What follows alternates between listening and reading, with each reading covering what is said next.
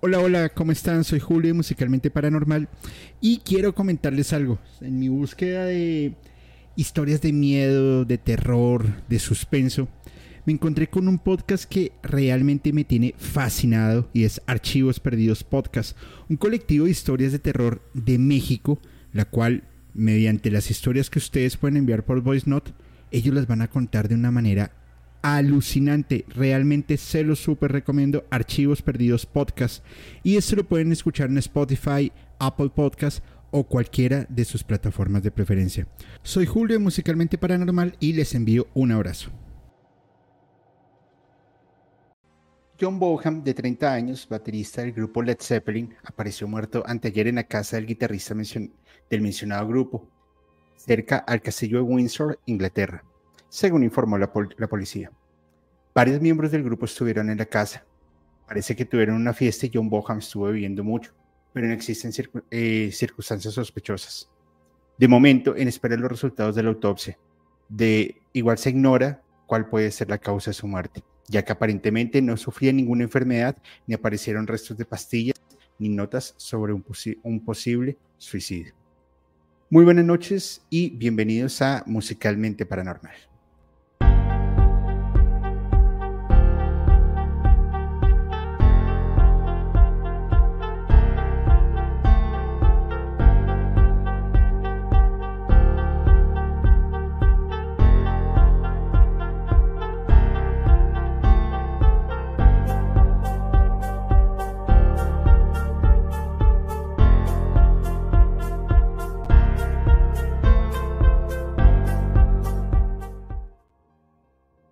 Buenas noches y bienvenidos a Musicalmente Paranormal, un espacio diseñado para vivir y ver la música de una forma totalmente diferente. Soy Julio y les doy una súper bienvenida. Además, que hoy tengo el gusto, por fin, después de estar arrodillándome, humillándome, rogando, enviando mensajes, eh, mejor dicho, me tocó casi hacer malabares para que eh, Terca por fin aceptara venir a este eh, humilde canal. Y, bueno, pues acá estamos con, mi buena amiga Terca Deep. Terca, muy buenas noches, ¿cómo estás? Buenas noches, ¿cómo estás? Oye, no digas esas cosas, luego la gente va a creer que sí soy muy así. Pero ¿sabes qué eh, te faltó? Te faltó venir a Sonora por mí, por eso, por eso yo no había aceptado, ¿ves? Sí, no, no, no, pero es que, hombre, la, la verdad es que el, el, físico y el ritmo que ustedes llevan, mi respeto. Un día están en Sonora, el otro día en Guadalajara, luego en Caparnaú, terminan en Chile y al otro día transmitiendo desde Mérida. Por Dios, las vitaminas que ustedes se toman son súper poderosas. Y fíjate, somos como el conejito de las pilas, ¿sí lo recuerdas? Sí, el que es todo el tiempo es así. Ese, ajá, así. Haz de cuenta que lo estás viendo con nosotros. Bueno, pues me da muchísimo gusto tener que tenerte en, musicalmente. Ya teníamos ya varios meses en que lo habíamos hablado, pero ya fuese por, por algo de podcast o porque tú estabas de viaje o yo estaba de viaje, pues no se había podido dar. Pero bueno, aquí estamos. Y antes de comenzar, por favor, me gustaría que le contaras a las personas un poco quién eres, a qué te dedicas, si tienes alguna red social, algo que nos quieras contar. Y ahí vamos entrando en calor. ¿Te parece? Claro que sí. Bueno, pues yo soy Terca, soy Terca Deep. Eh, me llamo Bricia. Para los que no me conocen, soy parte del equipo del el podcast Paranormal. Soy eh, básicamente la que organiza ahí el teje y maneje de, los grupos de, seguidores de, de, FEPO, del podcast. Y me encargo ahí como de contactar a los invitados, de estar como al pendiente de las grabaciones de FEPO, de a dónde va a ir, y es todo lo que hago. Soy una simple y mortal ama de casa. Eh, mis redes sociales, estoy como Tercadip en todo. Estoy en TikTok, estoy en Instagram, estoy en Facebook. Y estoy ahí todos los días al pendiente, leyendo y contestando lo que puedo, porque es muchísimo lo que llega. Sí, así es, así es. De por sí con Terca, antes de, de pues como el primer, del gran crecimiento que tuvo podcast, más o menos no sé, junio, julio del año pasado, eh, hablábamos de vez en cuando y, Y bueno, era como, como una experiencia de, estar iniciando, del aprendizaje, del prueba y error, de si algo fallaba, del cambio de equipos. Y, se fue generando una, una bonita amistad. Eh, y pues es lo que más valoro. La, la, verdad me gusta trabajar con personas que me brinden confianza, que le echen ganas. Y por supuesto, Terca, pues sí que le has echado ganas y, y le has metido mucho amor y empeño. Además que sé que no solamente Fepo, sino muchas personas de la comunidad te tienen mucho cariño. Em, algunos se ven como una mamá regañona y los entiendo, los entiendo, la verdad. Pero bueno, son cosas que suceden. Es parte de, es parte de. No, es que la verdad el podcast yo creo que a todos nos ha traído cosas bien chidas. Hemos conocido gente bien interesante y ya está este rollo de, de cariño y de amistad que tenemos de todos contra todos porque somos una familia bien grandota aquí en el podcast paranormal. Uy, pero, pero ese todos contra todos es como peligroso decirlo, ¿no? Siempre estás pensando mal. Perdón, ¿yo qué dije? Tú dijiste que todos contra todos en la, en la familia. No, no, no, no, Yo no, yo, yo mejor me voy. Permiso. No, hasta luego. mira, mira. ¿Te pusiste bueno, pues. No, es. Tengo acá la luz de teibolera, que es roja, y tengo camiseta ah, roja. Mira. Bueno, pues eh, mi querida Terca, eh, fallecimientos trágicos en la música. Sí que, sí que hay varios, ¿no? Sí, mira, yo soy del estado de Sinaloa, yo no sé qué tanto conociste o, te adentraste en la cultura aquí en México, pero Sinaloa lamentablemente tiene una fama que se ha ganado a pulso eh, de un estado violento, de un estado pues lleno de, de narcotráfico, de, de, todo esto feo que, que, lleva el narcotráfico. Entonces, decidí venir a contarles sobre un pequeño top. Iba a ser top 10, pero me faltó uno, conté mal. Entonces van a ser nueve asesinatos. ya valimos. ¿Por qué? no, no, mentira, sí, desvivimientos, desvivimientos, porque después el tío, el tío del, del eh, loquito rojo se enoja. Ok, ok, ya les voy a cambiar. bueno, el caso es que te traigo un top 10 menos uno de desvivimientos fuertes con cantantes y bandas de regional mexicano. Ok, súper interesante. Fíjate que mm, vamos a ir ya llegando al, tema de, la banda mexicana. Porque, a ver, es que hay, de todo un poquito. Hay guerra de egos, hay manipulación de información, por supuesto hay cosas indebidas eh, que sí o sí han tocado el, aspecto musical, por ejemplo, con Elizalde o lo que le está sucediendo justamente a, Peso Pluma, que la verdad me parece un poco... Eh, arrogante que diga, básicamente haga entender yo soy intocable. La verdad es muy, muy osado al decir ese tipo de cosas, pero, pero bueno, pues al final cada quien. Si te parece, eh, como tienes un top 9, yo tengo unos artistas que a mí me parecen, no, no de la escena mexicana, me parecen muy eh, interesantes su historia. Entonces, si te parece, yo cuento una historia y tú te echas los primeros tres. Luego yo cuento la segunda, otros tres, la tercera y otros tres. Y así vamos, vamos avanzando. Muy bien. iniciamos con em, definitivamente con eh, John Boham, que para mí es uno de los, si no es el, mejor, está por lo menos en el top 5 de los mejores bateristas del rock en la historia. Eh, de por sí, pues a, los que, a los que nos gusta hay, un solo de batería de Led Zeppelin que se llama Moby Dick, que inicialmente era de tres minutos y ya fue cogiendo tanta importancia que podía tocar, hacer el mismo solo 30 minutos en el escenario, en, las presentaciones en vivo. Ah, un, estilo muy particular de tocar la batería, en el sentido de usar mucho eh, jazz, funk, rock, fusionar y crear un estilo propio, pues entendiendo que Led Zeppelin es uno de los precursores del, del rock psicodélico. Y, bueno, pues tuvo un, un deceso, la verdad, bastante, bastante triste. Eh, básicamente, cuando, cuando Joe Boham, eh, John Boham fallece, Led Zeppelin se desarticula, pierden esta, esta, como la columna vertebral de la banda, cancelan todos, hace un par de shows benéficos que ya tenían, luego 2007 y 2012 hacen otras presentaciones con su hijo, pero no, no podían reemplazar a, a, Boham. Básicamente, mm, ellos estaban haciendo una, una, una serie de ensayos, estaban próximos a salir de gira, estaban haciendo varias cosas, y él desde la mañana empieza a, tomar vodka. Él ya había atravesado por un episodio de adicción a la heroína. lo reemplaza con el licor, con las altas em, horas de estar ensayando. Y Robert Plant lo decía, ya llegó un punto en que él ya no disfrutaba tocar la batería. Y, y, los ensayos, pues sí, eran chéveres, nos divertíamos, pero, pero hasta ahí llegó.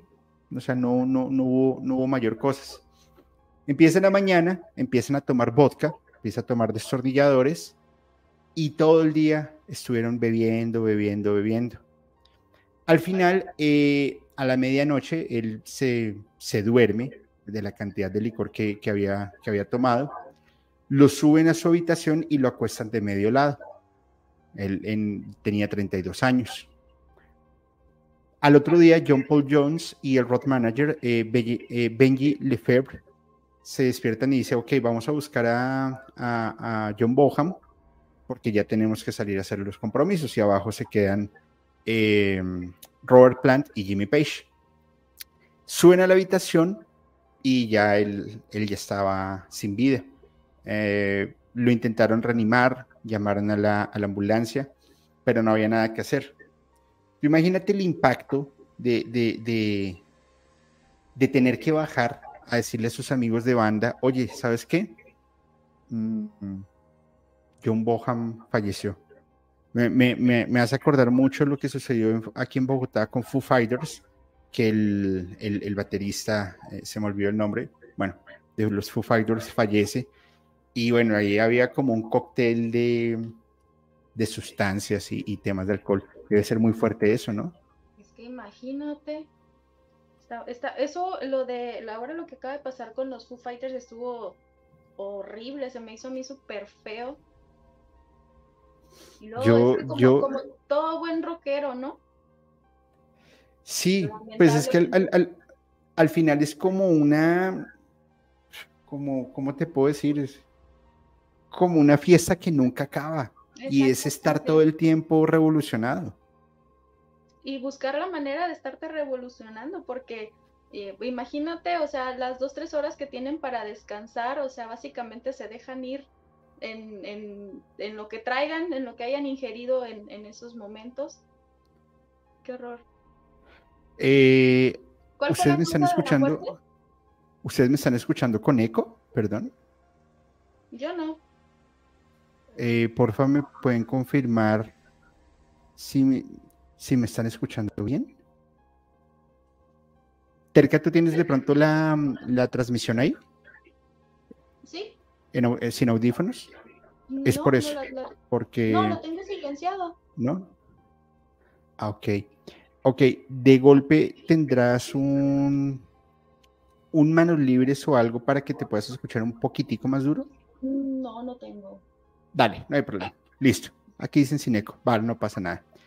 Listo, entonces, eh, claro, lo que pasa en Foo Fighters aquí en Bogotá fue un tema brutal, además que iban para, si mal no recuerdo, el Stereo Picnic, y pues le anuncian a la gente cuando estaban ya esperándolos, Foo Fighters se demora, luego dice Foo Fighters cancela el concierto y después sale la noticia Taylor Hawkins ha fallecido en el hotel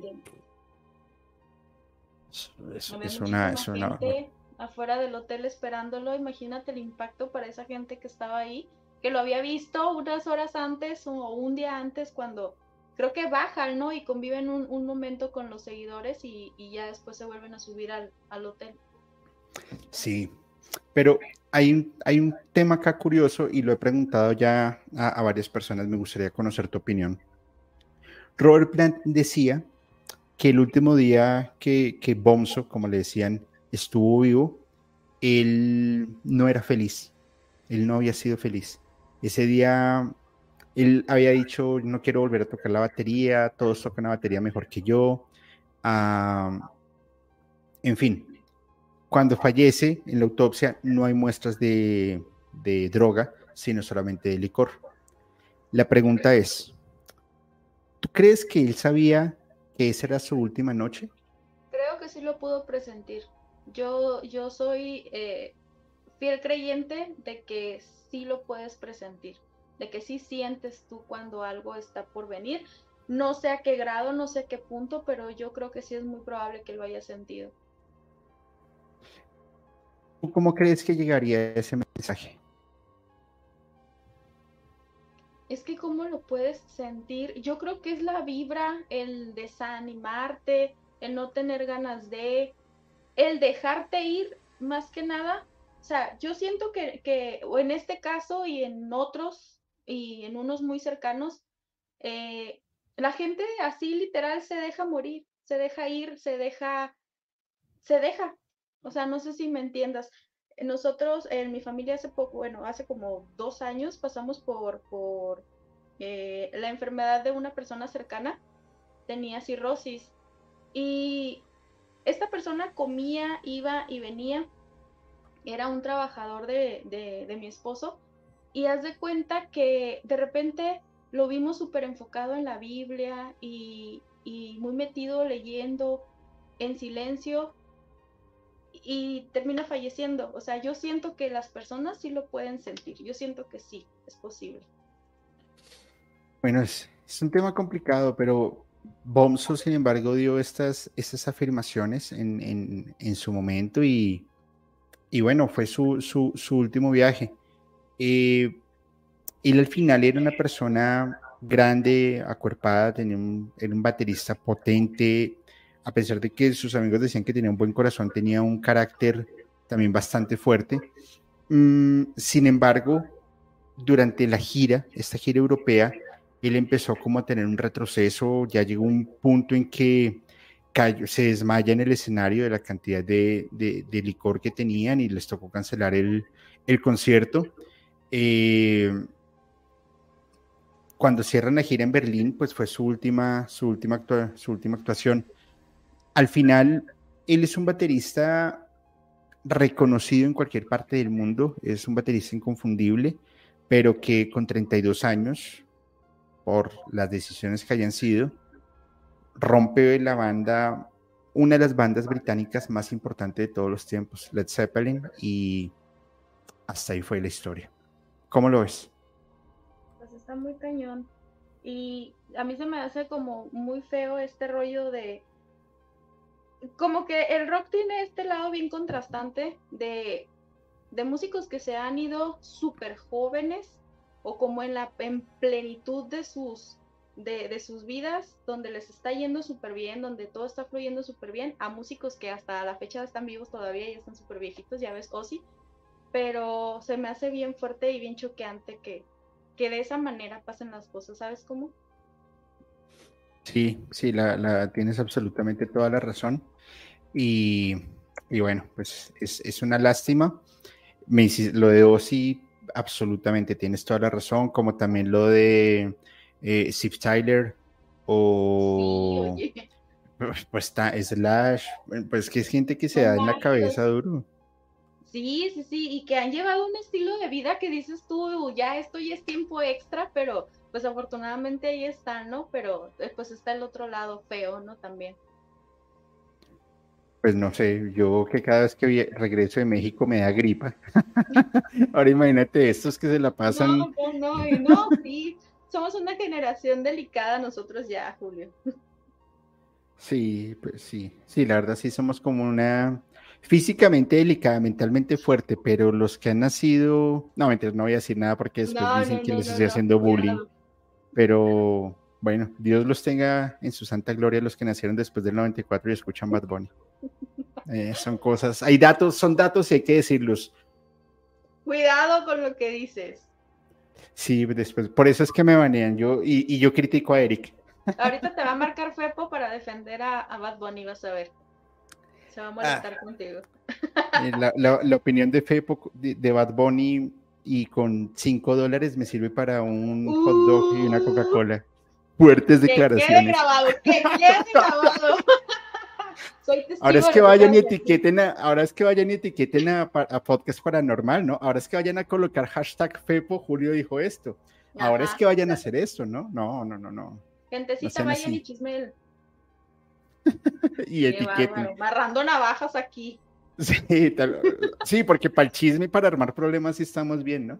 Buenísimos. Tú sabes que se nos da. Y luego después de aquí hay chismecito paranormal en pulso, así es que la gente ah, pues allá le pueden ir a decir. Julio, Julio fue y dijo esto. Mm, bueno, ¿cómo es el tema? ¿Vodka? Agüita. No, agua. Ah. Agua, agua. Estoy, cambiando desde que abrí mi, mi, religión. Eh, uno de los, de los principios es no se bebe los miércoles de domingo a martes y de jueves a domingo, pero miércoles no, es día sagrado. No sé por qué, pero que quede, que quede en el acta. Lo sentamos. Oye, bueno, y cuéntanos esta primera historia que nos traes de algún artista mexicano que, que tuvo un deceso no tan, no, no, no tan chévere, pero que realmente golpea. ¿Con qué vamos? Mira, yo creo que te voy a hablar no va a haber mexicano que no sepa de quién estoy hablando. Eh, fue el avionazo de Jenny Rivera. ¿Sabes quién es Jenny Rivera? ¿Sabes quién sí, sí. Rivera? Ah. Sí, sí, por supuesto, por supuesto. Es que como eres rockero, hay muchos rockeros que no saben quién es Jenny Rivera. quién fue Jenny Rivera? No, pero, pero, pero hay, hay cosas que, se saben. Jenny Rivera fue una de las artistas eh, que a mi juicio cambió la forma de hacer música popular en, en, México. Bueno, yo lo llamo música popular, no sé cómo se llama en México, aquí lo llamamos como música de plancha. Y pues logró una, una fama impresionante. Y, y nada, el, tema de su, de su fallecimiento, hay un tema como un complot bastante raro, pero, pero pues tú no lo contarás. Bueno, mira, eh, sí estuvo muy raro. La verdad, yo personalmente tengo mis dudas. Mi mamá es, bueno, era o es fan de, Jenny Rivera, entonces me tocó darle la noticia cuando, cuando esto pasó y, no, hombre, ya sabrás cómo se puso. Mira, esto pasa el 9 de diciembre del 2012. Lo que todo el mundo sabe, lo que todos sabemos por los medios de comunicación, por todo lo que se estuvo eh, monitoreando en esas primeras horas de que desaparece el avión, es que Jenny, mira, fíjate lo que son las cosas. Justo viene este rollo de si presienten ellos, de si la gente puede presentir que es como tu último día. Eh, Jenny Rivera estaba en un concierto en Monterrey y dice la gente que, que estuvo ahí en el evento, y de hecho hay los videos, ella escoge como un escenario en forma de cruz que por lo que yo he leído, porque yo no soy de seguir el trabajo de Jenny Rivera, por lo que yo he leído y lo que, y lo que se sabe, pues no era como un tipo de escenario que ella pues usualmente tuviera, ¿no? Este escenario tenía en forma de cruz y dicen que ese día en especial ella estuvo llorando mucho en los videos que hay de ese último concierto, se mira a la mujer cantando y donde le duelen y le llegan las canciones más de lo normal, ¿no? Porque ya era parte como de su show esto de estar eh, bebiendo y llorando y dedicando las canciones para acá y para allá. Ajá. Entonces dicen que lloró muchísimo. Hay unos videos que sí se ve que está muy, muy triste, que, que le pega lo que está cantando. Le dedica una canción, eh, la última canción, a su hija, que es una canción que se llama Paloma Negra, que está muy bonita, pero tiene también como su puntito ahí sobre si ella se estaba despidiendo o presentía algo. Termina el show en Monterrey, se sube a su avión, un avión privado, con cuatro miembros de su equipo. Iban eh, dos personas de la tripulación, cuatro personas del equipo de Jenny y Jenny Rivera en el avión. Suben, se toman una selfie, la postean y minutos, o sea, cuestión de minutos, se pierde del radar el avión. Ya no se supo de ellos en un buen rato. Yo me acuerdo que eh, nosotros nos, o sea, era temprano en las 7, 8 de la mañana cuando despertamos en mi casa y estaba en casa de mis papás. Y ya sabes, era la noticia de, que no encontraban el avión de Jenny Rivera. Pero en ese momento era, no sé, no, no estaba en el radar, no sabían en dónde estaba. Se estuvo monitoreando mucho eh, las reacciones de la familia, eh, los seguidores, en varios medios de comunicación estaban como muy al pendiente de, de dónde estaba el avión yo creo que fue en ese mismo lapso de, la mañana cuando confirman que, había partes de un avión eh, en la sierra de Nuevo León, en la Sierra Madre de, Nuevo León. Entonces, pues se empiezan a ir los medios de comunicación para allá, que estuvo súper loco porque, o sea, llegó primero gente, seguidores y, medios de comunicación que la policía a, ver si era, ¿no? El avión, pero pues todo el mundo pensaba y sabía que sí era el avión de Jenny Rivera. Confirman que es, que es el, avión en el que viajaba ella. Dicen que quedó súper destruido. Al principio decían que era imposible saber las causas de, de la falla del, avión porque había quedado destrozado eh, en su totalidad el avión. Yo recuerdo las imágenes y sí se miraba así como un reguero de, de avión y de ropa por todos lados y pues me imagino yo también de tripulantes, ¿no? Eh, y queda esto por varios días de que no se sabía qué era, estaba en investigación cuál había sido la falla y empiezan las teorías acerca pues de que estaba muy raro que se haya caído el avión, ¿sabes cómo? O sea, no, no, no había. Empezaron especulaciones, perdón, eh, y al final dice la fiscalía que fue falta de mantenimiento, que no traía combustible. De hecho, hasta uno de los pilotos estaban diciendo que por la edad del piloto era uno muy grande y el otro estaba muy joven. Entonces era de que, pues el piloto grande porque ya estaba muy grande y el otro porque le faltaba experiencia. El caso es que se aventaron la bolita para varios lados. Eso fue lo que, con lo que cerró la fiscalía, que, que había sido eh, falla por, por combustible y por falta de mantenimiento y que era un avión ya muy viejo. Pero se creó el mito, empezaron los rumores de que supuestamente el, al avión lo habían derribado, que el avión no había caído eh, por cuenta propia o por alguna falla, ¿no? Y empiezan a cuestionar que en ese tiempo en Nuevo León se estaban disputando la plaza eh, dos cárteles. Entonces estaba eh, Edgar Valdés, la Barbie, no sé si has escuchado hablar de él, y, otro cártel. Entonces se cree que fueron eh, represalias de la Barbie los que, lo que ocasionó la caída del avión. O sea, Ahorita se cree que fue la Barbie la que quien tumbó el, avión y no fue precisamente lo que, lo que la policía había dicho. Por ciertas canciones que Jenny tenía ahí en su repertorio. ¿Cómo ves? Mira, hay, hay, varias cosas. Mm, vamos a ver. Tú sabes, tú sabes cómo es el tema, eh, cómo es la administración del combustible en un avión? No. A ver, te voy a contar. No, no, no, no, no, está bien, está bien. Aprendiendo con Julio. Eh, no, mira, es, es, es bien sencillo. Los aviones, sean vuelos charter, sean vuelos comerciales, sean vuelos militares, cualquier avión que despegue, sí o sí debe tener dos horas mínimo de navegación adicional. Es decir, si tú vas a viajar eh, un vuelo de tal punto a tal punto y son X número de millas, de, millas o de kilómetros, tu combustible debe cubrir ese, ese tramo más dos horas adicionales. Precisamente, bueno, no, no sé si te ha pasado en, en, los vuelos que has tenido, pero cuando van llegando los aviones, a veces las pistas están congestionadas y lo que hacen es que vuelven a subir y empiezan a girar, a girar, a girar hasta que les dan, les dan permiso a aterrizar. Podrían girar hasta dos horas. generalmente, pero la estadística indica que puedes girar entre 20 y 30 minutos, que es súper aburridor, pero bueno.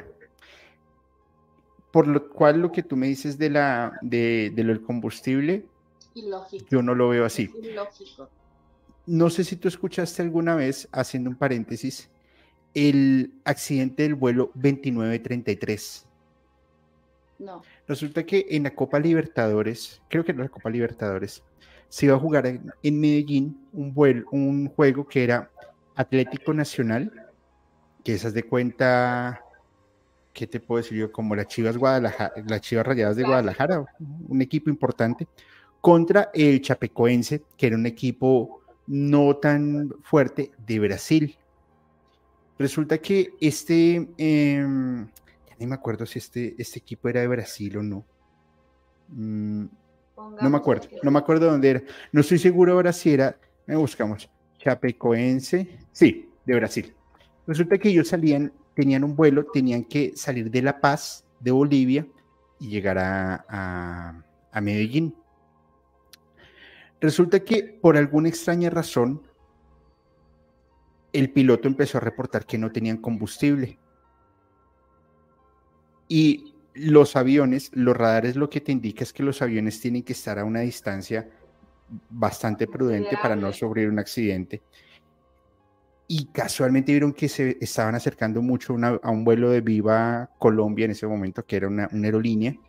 Se estaba acercando mucho, a tal punto en que el vuelo de Viva Colombia le tocó descender bastante como para darle paso pero el de Viva Colombia ya tenía permiso de aterrizaje. Al final del ejercicio, el avión se estrella contra una, contra una montaña y la cantidad de personas que fallecieron fue una cosa absurda. En total iban 60... Allá vamos. Resulta que iban 68 pasajeros y 9 miembros de la tripulación. No todos fallecieron, ¿vale?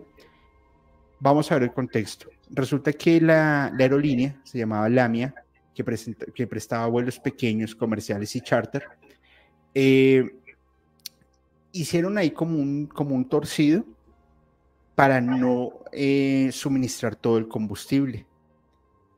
Cuando el avión iba aterrizando y el avión de Viva Colombia no les daba la pista, ellos les tocó volver a coger vuelo, dar una vuelta a la montaña y volver a aterrizar, porque el aeropuerto, ese aeropuerto que se llama José María Córdoba, está en una montaña, pero claramente no tenían combustible para aterrizar y no pudieron hacer maniobras para caer sobre la selva. ¿Qué pasó? Se fueron de frente contra la montaña. Creo que sobrevivieron dos, dos jugadores y una auxiliar de vuelo. Los demás todos fallecieron.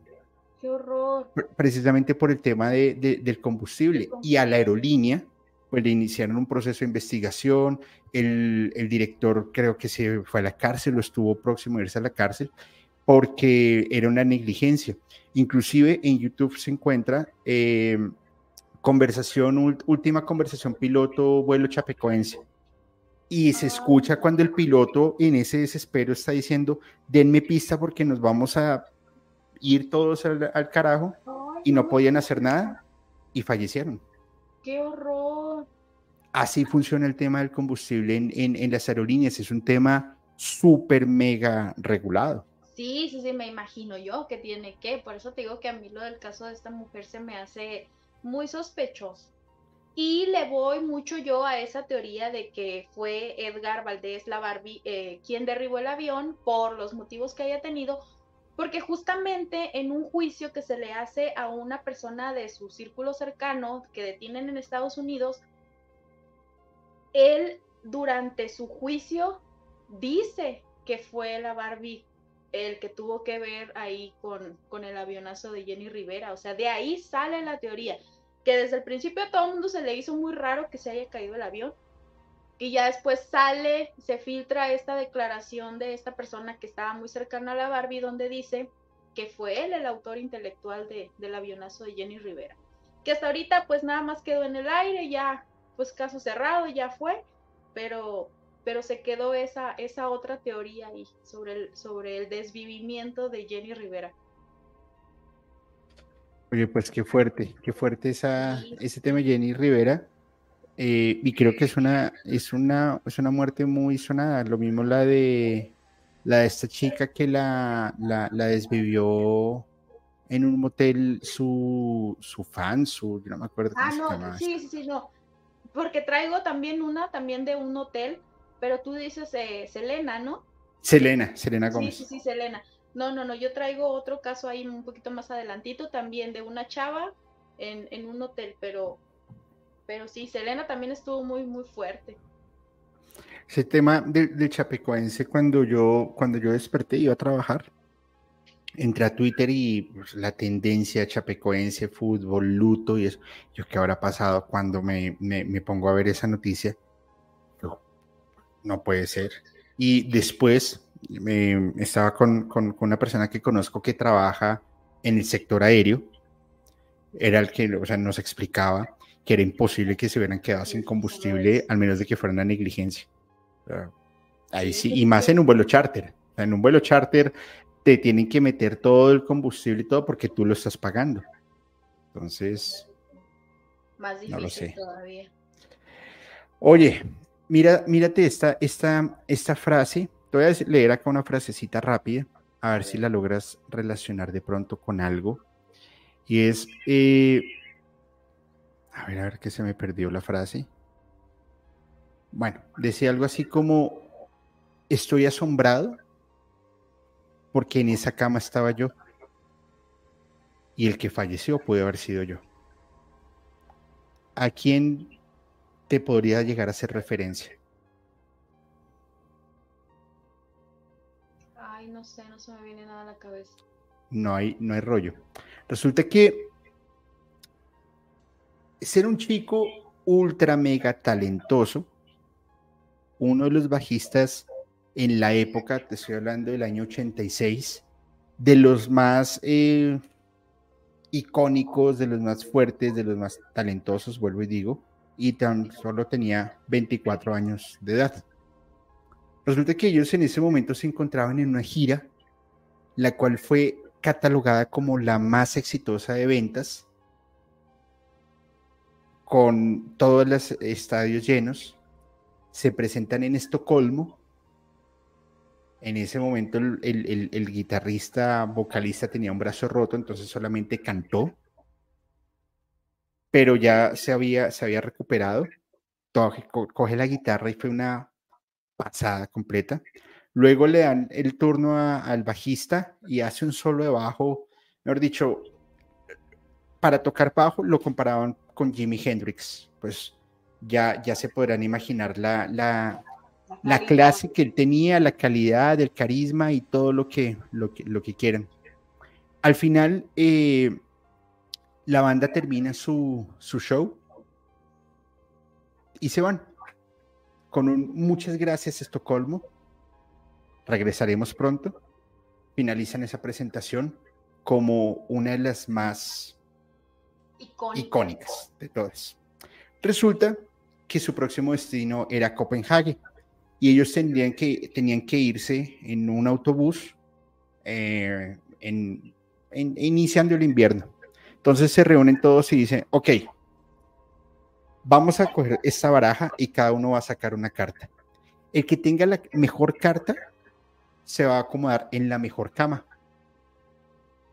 Y dicen, ok, vamos. Y él saca el as de picas. Dentro del naipe, esta es reconocida como la carta de la muerte. Y cambia la cama con, la persona que es, eh, arranqué la historia diciendo Estoy asombrado porque ahí debería estar durmiendo yo.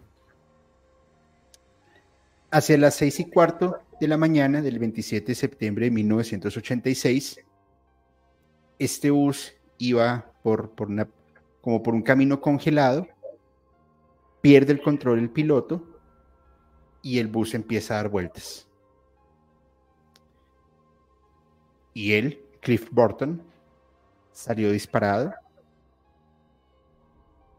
y el autobús le cayó encima, dejándole solamente las piernas por fuera. Claro, todo el mundo se asombra y James Hetfield, el vocalista Metallica, Kirk Hammett, salen corriendo e intentan jalarlo de las piernas. Pero claramente el peso del autobús no lo iba a dejar salir. Lo que estaban haciendo era desgarrándolo.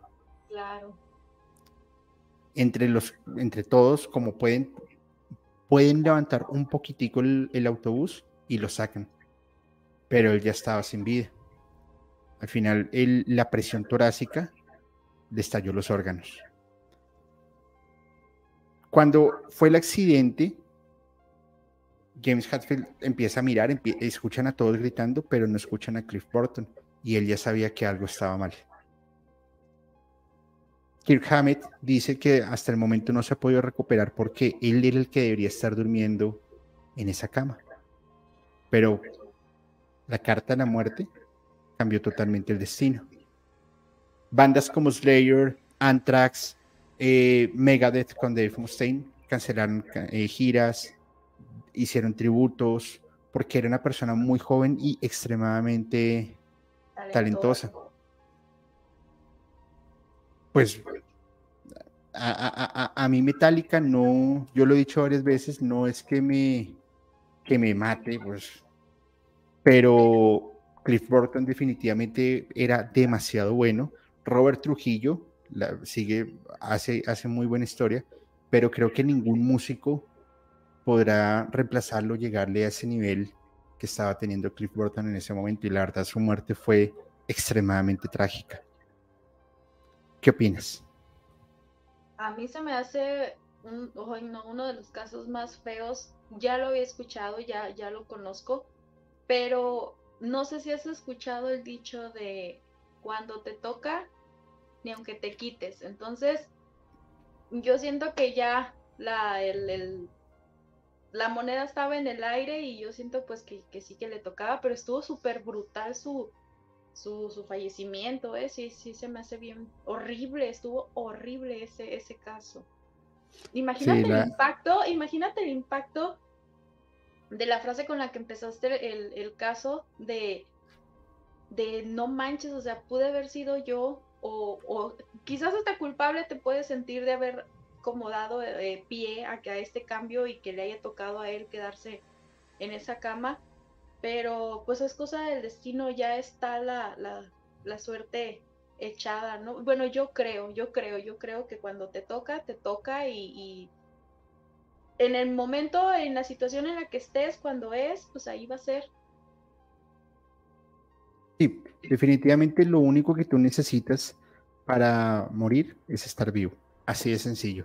Y como, como te puedes resbalar y te rompes el cuello, te puede caer un autobús encima en una pista, en una em, eh, carretera congelada, que después se pusieron a ver en la carretera si había algo extraño, o, bueno, si se había congelado y realmente no estaba congelada. Nunca se sabrá qué pasó, porque pues todos los miembros de la banda iban dormidos y no a, ciencia cierta no pueden determinar si el conductor iba o no iba dormido. Entonces, pues... Velocidad, ¿no?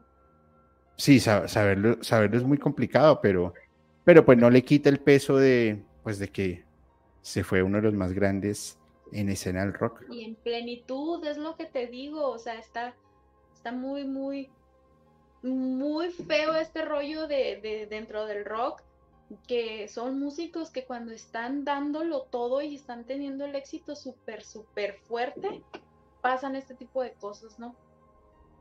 ¿Será una maldición? ¿Está maldito el rock?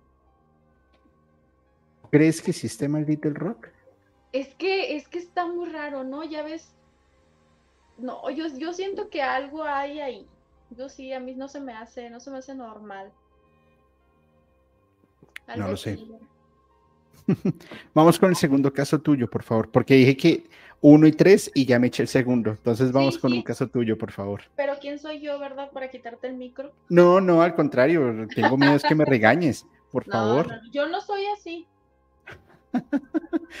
Me acuerdo, Fepo me decía, es que Terca es como mi mamá, ella está pendiente de que todo. Fíjate, yo, yo lo estaba platicando eh, hace poco con una seguidora de Hermosillo, porque me dice en el Meet de Hermosillo, me dice, Terca, te voy a decir algo en confianza y no te molestes. Yo pensé que eras la mamá del podcast porque eh, Fepo y tú te había algo. No, le digo, me dice, no, acabo de darme cuenta que eres la mamá del podcast porque andas detrás de Fepo jalándole las orejas y diciéndole que se vaya para allá, que no se suba ahí, que se vaya por acá. Y sí, es prácticamente eso. Pero controle ese muchacho, por Dios, controle ese muchacho. No, no tiene control. No, viene sin instructivo y sin control. Ya, ya lo entendí. Bueno, mira, te voy a hablar. Adelante, por favor. Eh, este lo voy a leer un poquito porque sí se me complicó un poquito porque mm, yo no lo había escuchado. Yo no lo había escuchado, pero por ahí me pasaron el dato y dije, oh, oh, mira. A ver. Este grupo se llamaba Combo Colombia. Era un grupo mexicano de música tipo vallenato. Eh, fue fundado por el vocalista que se llamaba Carlos Sánchez en el 2010.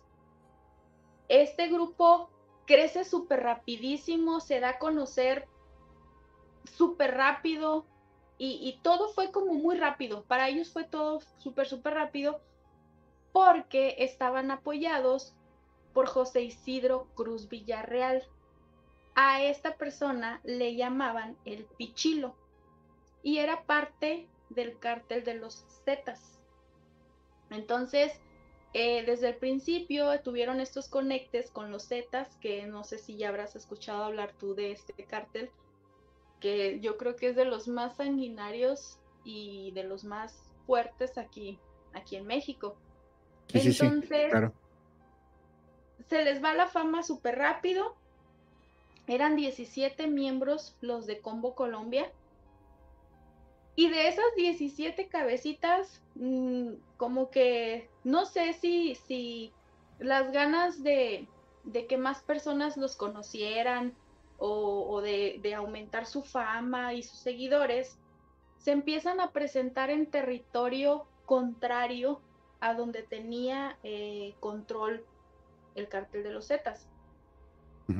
Les piden que no vayan, les advierten que no se presenten en tal y cual ciudad y hacen caso omiso, les vale cacahuate y se empiezan a presentar en ciudades en donde había eh, pues rivales, ¿no? De, de, de estas personas que eran los que los estaban apoyando.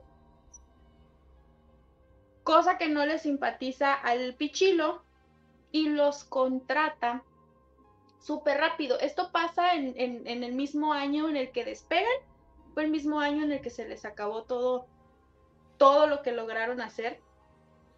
Los contrata el Pichilo para una tocada privada, personal de él, y se los lleva a un antro donde iban a pasar a recoger instrumentos y todas estas cosas para llevárselos a un rancho al norte de Monterrey, que era propiedad del Pichilo, de, esta persona que te digo.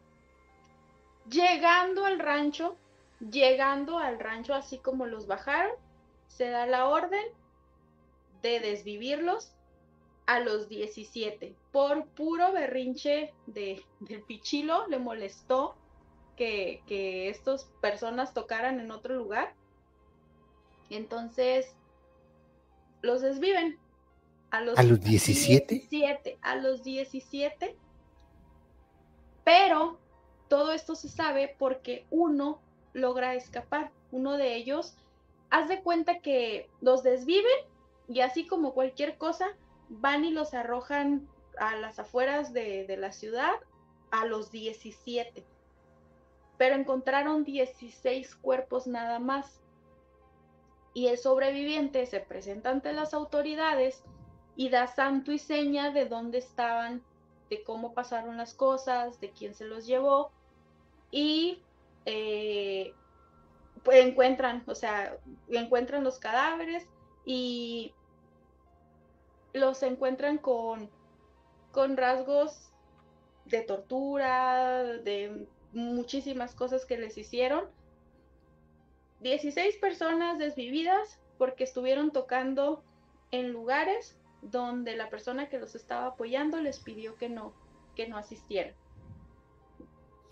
Pero definitivamente son súper extremos. yo, ya, yo ya había escuchado que el tema justamente de los de los cárteles, de si les rindes tributo o no, si les haces caso o no, pues es algo muy fuerte. Pero hasta donde, o sea, yo, yo lo veo así, lo, lo mandan a un punto de sadismo extremadamente grande. Entonces, no, y es que los, eh, los, los Zetas eh, y el cártel del Golfo, mm, yo que me, mm, me llamaba mucho la atención andar averiguando y leyendo acerca de esto, son de los más sanguinarios, o sea, no, no tienes una idea de las cosas tan horribles que hace esa gente. Y digo hace porque pues me imagino que todavía pues existen, ¿no? Y ahí están. Pero imagínate que por hacer tu trabajo, que por tus ganas de crecer, eh, no medir las consecuencias y, y terminen de esta manera tantas personas. Yo, yo, yo tengo, yo la verdad a ese tema le tengo mucho respeto, porque yo, recuerdo en, en, Cancún, la, y tomé un, un Uber, y el señor me decía que hay una parte a las afueras de Cancún que se huele, que huele a descomposición y que las personas que viven ahí ya saben que cuando ven pasar camionetas es que traen cuerpos y los dejan ahí. No y ya. Y ya saben que no, nadie vio nada, no pasó nada, cada quien en lo suyo y, ya está. En, Colombia eh, sucedía eso, por supuesto. Hay un, hay un, me parece como una falacia, pero en Bogotá hay un museo que se llama el Museo de la Policía Nacional y realmente es como el Museo Pablo Escobar, porque tiene una exhibición completa, una colección completa de todo lo que le decomisaban a él. Hay una foto que me da mucha impresión y es de... Em, a Pablo le infiltran un, un policía, lo hacen ver como un escolta, lo descubren y lo que hacen es que lo desviven, lo decapitan y la señal de la policía, en, pues creo que en todo el mundo, pero en Colombia es la mano derecha así. Lo que hicieron fue que le quitaron la mano izquierda y se la clavaron en la cabeza y mandaron la cabeza en señal de... Eh, de burla. de burla, exacto. Lo, lo brutal de esto es que tienen la foto exhibida en el museo. Entonces yo me pongo a pensar, ¿para qué lo hacen? O sea, ¿qué sentirá un, familiar por X o Y motivo de una persona que, falleció en, manos de, Escobar? o en esa situación.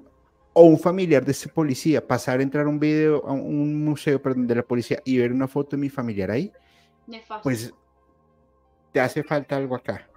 esto no es para peinarse nada más, eso es para pensar. Pero pues así es el amarillismo también y eso vende mucho. Es lo que vende, es lo que vende. Ahorita cuántas veces eh, no, se, no se da en, videos, porque ya ves que ahorita como todo está al alcance de grabar y subir en ese mismo momento, ¿cuántos videos no hay de personas que están agonizando y la gente grabando? En vez de ir a ayudar, en vez de buscar, o sea, no quieres ayudar, buscas ayuda o algo, es, es impresionante cómo tenemos esa idea tan estúpida de, de filmarlo todo, de grabarlo todo. O sea, ahorita está súper mal ese rollo, ¿eh? Yo veo unos casos en los que digo, ¿por qué fregados traes el teléfono en la mano en vez de ir a hacer algo? Pero el amarillismo, los likes, las vistas, es lo que vende desafortunadamente. Hay un, hay un video que vi hace poco, justamente en lo que está pasando en, en, en Oriente. Eh, una, una familia, papá, mamá y sus dos hijos, niño y niña, están en la casa y de momento otros escuchan una explosión y entran los, los, unos soldados y los toman como rehenes y decía el video, em, disparan al niño eh, al fin. por Dios, me acuerdo mucho que hace mucho tiempo, bueno, mucho tiempo, no, 6, 7 años, Infobae, rotten.com, mostraban los videos. Horrible, horrible, no, si, en el blog de Narco es donde yo ah. iba horrible, horrible, como no tienes una idea, y muchísimos usuarios que íbamos a dar ahí, pero es el morbo, pues, es el amarillismo lo que, lo que te... Yo, yo, yo me acuerdo que Eric llegaba así, eh, todo feliz. Tío, tío, encontré este artículo yo. Eric, por Dios. Ahora es que vayan y etiqueten a Eric y le digan que Julio está diciendo esto. Que estamos hablando mal de él. Pero es que así es. Así es el, encantado de andar enseñando tripas y vísceras ahí en lo que encuentra. ah, mentiras, Eric. Un abrazo enorme, amigo. Oye, y bueno, vamos con la tercera historia, por favor. Muy bien. Bueno, esta es sobre una banda que se llama La Quinta Banda. Conformada por 15 músicos el 4 de febrero del 2012. Mientras ellos tocaban en un bar a eso de las 2 de la mañana, una banda que ni siquiera eh, estaba eh, ni ligada como la anterior, ¿no? Que se sabía que estaba apoyada por, por esta persona, ¿no? Que estaba eh, metida en el cártel. Esta banda no, eran Juan Pedro, Pancho y Luis, salidos de su casa, crean su banda, estaban tocando en un barecito. Entra un comando armado a eso de las 2 de la mañana, arremeten contra todos. Se dice que iban sobre la banda, era, era cosa con la banda, pero eh, desviven a creo que dos personas que estaban ahí como, eh, como público, entre ellos una mujer embarazada que era parte de la policía municipal. Queda un saldo de nueve personas desvividas y seis heridos. Fíjate lo que son las cosas. Estos muchachos, porque eran puros chavos, te digo, no estaban relacionados con el narco, no había algo que los, que los relacionara con, con todo este mundo, pero cantaban corridos, sus músicas, su música, perdón, era sobre eh, narcotráfico, sobre dinero, sobre poder, sobre mujeres. ¿Y sabes qué hace la fiscalía? Dice que es un ajuste de cuentas, sin investigar, sin averiguar. Como cantan narcocorridos y por estas letras que tiene tu música, si entraron y los desvivieron es porque tu, tus letras eh, tienen algo que ver. Y caso cerrado. Nueve personas en total y no se averiguó, no se investigó. Fue todo lo que pasó. No, pues cada vez que hacen una acción, lo primero que deben comprar es la justicia. Si yo los tengo de mi lado y están en mi nómina, pues soy completamente intocable. Nada va a pasar. Y, eso no, no, es México, eso no es Colombia, eh, es el mundo, es el mundo. Eh, yo, yo lo he explicado varias veces, el, tema de los dineros calientes o, de drogas y demás es un mal necesario para los países, infortunadamente, en el sentido en que se han montado economías eh, con base a la delincuencia, con base a la extorsión, con base, al narco, con base a un montón de cosas, y ya empieza a regir la economía así. En Colombia en los 90 pasó, México está atravesando por una situación muy similar, en, sitios sobre todo al norte, pues que se ha vuelto ya mucho más denso y que son retadores. Y ahí sí los medios de comunicación rinden un papel eh, importante. No, no sé qué grupo es, no, no me acuerdo. Decían como eh, el ejército nos quiere amedrentar, pues nosotros los vamos a amedrentar más. Y como con un dron empiezan a alejarlo y se ve una caravana de carros, de camionetas blindadas, personas pues con, armadas, pero una cosa que yo decía, parece el ejército de los Estados Unidos. andan armados con cosas que ni, ni, ni la misma policía ni el mismo ejército lo tienen, ¿me entiendes? Es impresionante los alcances que tienen. Sí, la verdad es una, es una lástima. Eh, pero pues es, es el mundo en el que, en el que nos ha tocado y, ya está. lo que estabas diciendo al principio, qué valor de este, de este cantante que mencionaste de, de, ponerse en, ese, en esa posición de que todas las puede, de que, eh, no es agua, ya vi que no es agua. no es cierto. O sea, imagínate el valor que, que, tiene esta persona que tú estabas mencionando para decir, o sea, que está intocable, o sea, ¿quién, quién puede estar detrás de, ese valor, no? Porque si, por ejemplo, este, este grupo que te digo de la quinta banda, simplemente porque cantaban con letra que hacía alusión al narcotráfico, a, a drogas y a todo esto, ve lo que les pasó, Ahora imagínate a alguien que ande ahí con la banderita de yo las puedo y yo las tengo todas.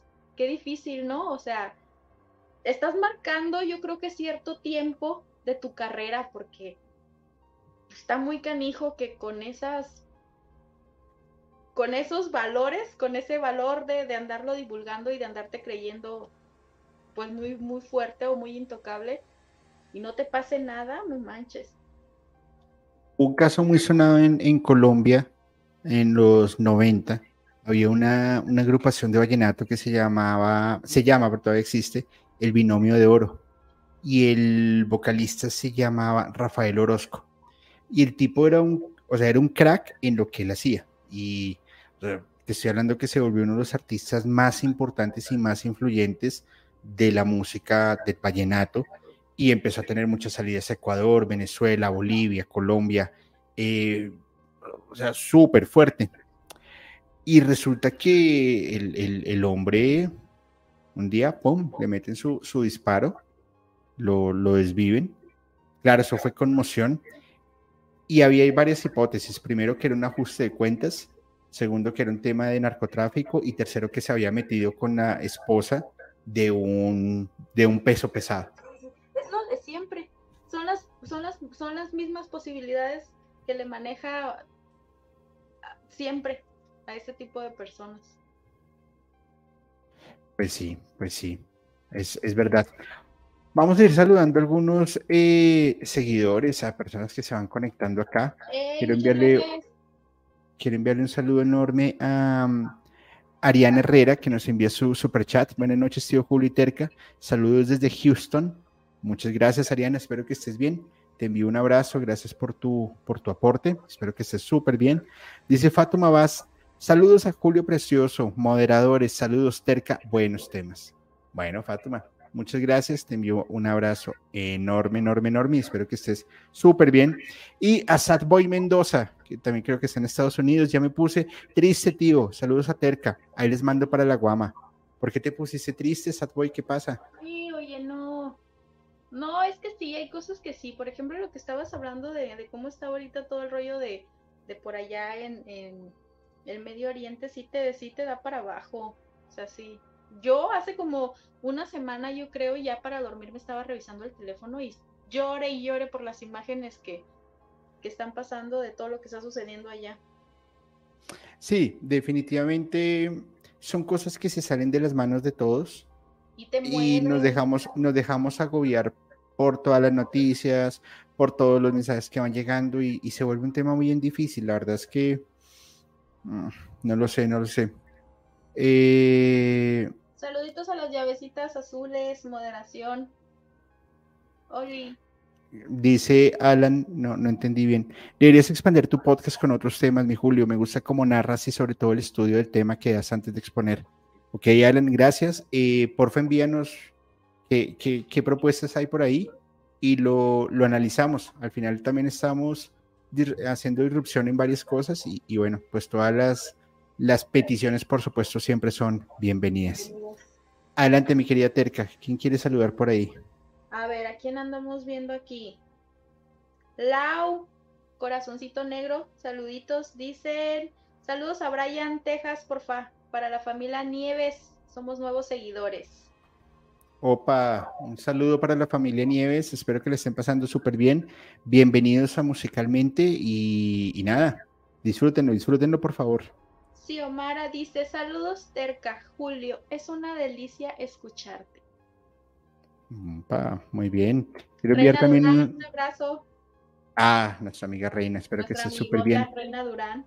Quiero enviar un, un, un abrazo enorme a Isabel Arriaga, a Jessica, a nuestro amigo Pablo, a Umbral Estudios Paranormales que se sacaron hoy un capítulo increíble para que pasen y los vean.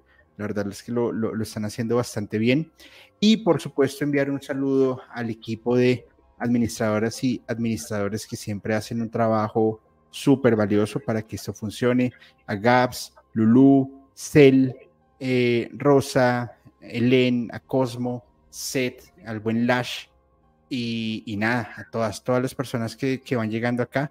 Muchísimas gracias y espero que la estén pasando muy bien.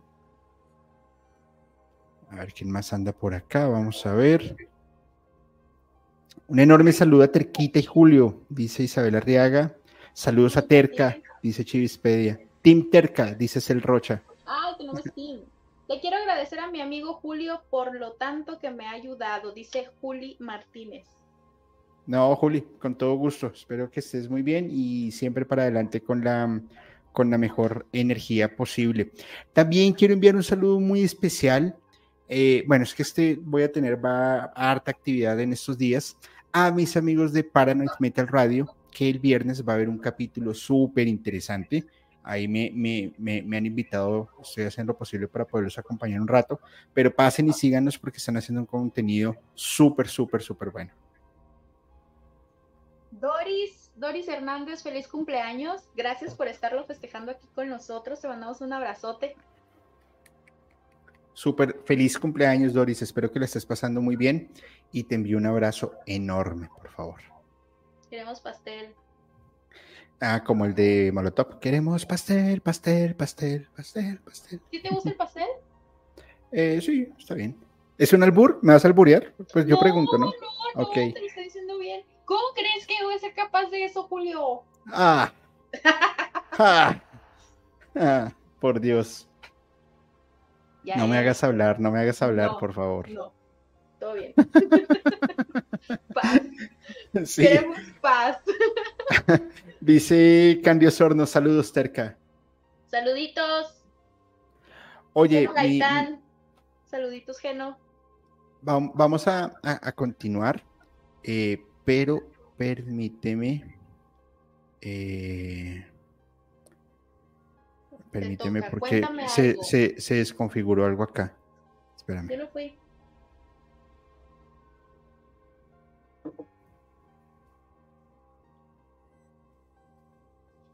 Listo. Oye, hay ese, ese cantante que me parece, perdón, ese cantante fue, un, músico completo, porque el, hombre hacía unas cosas brutales y era eh, eh, Ian Curtis. Y pues básicamente generó una disrupción, pero él ya no quería vivir.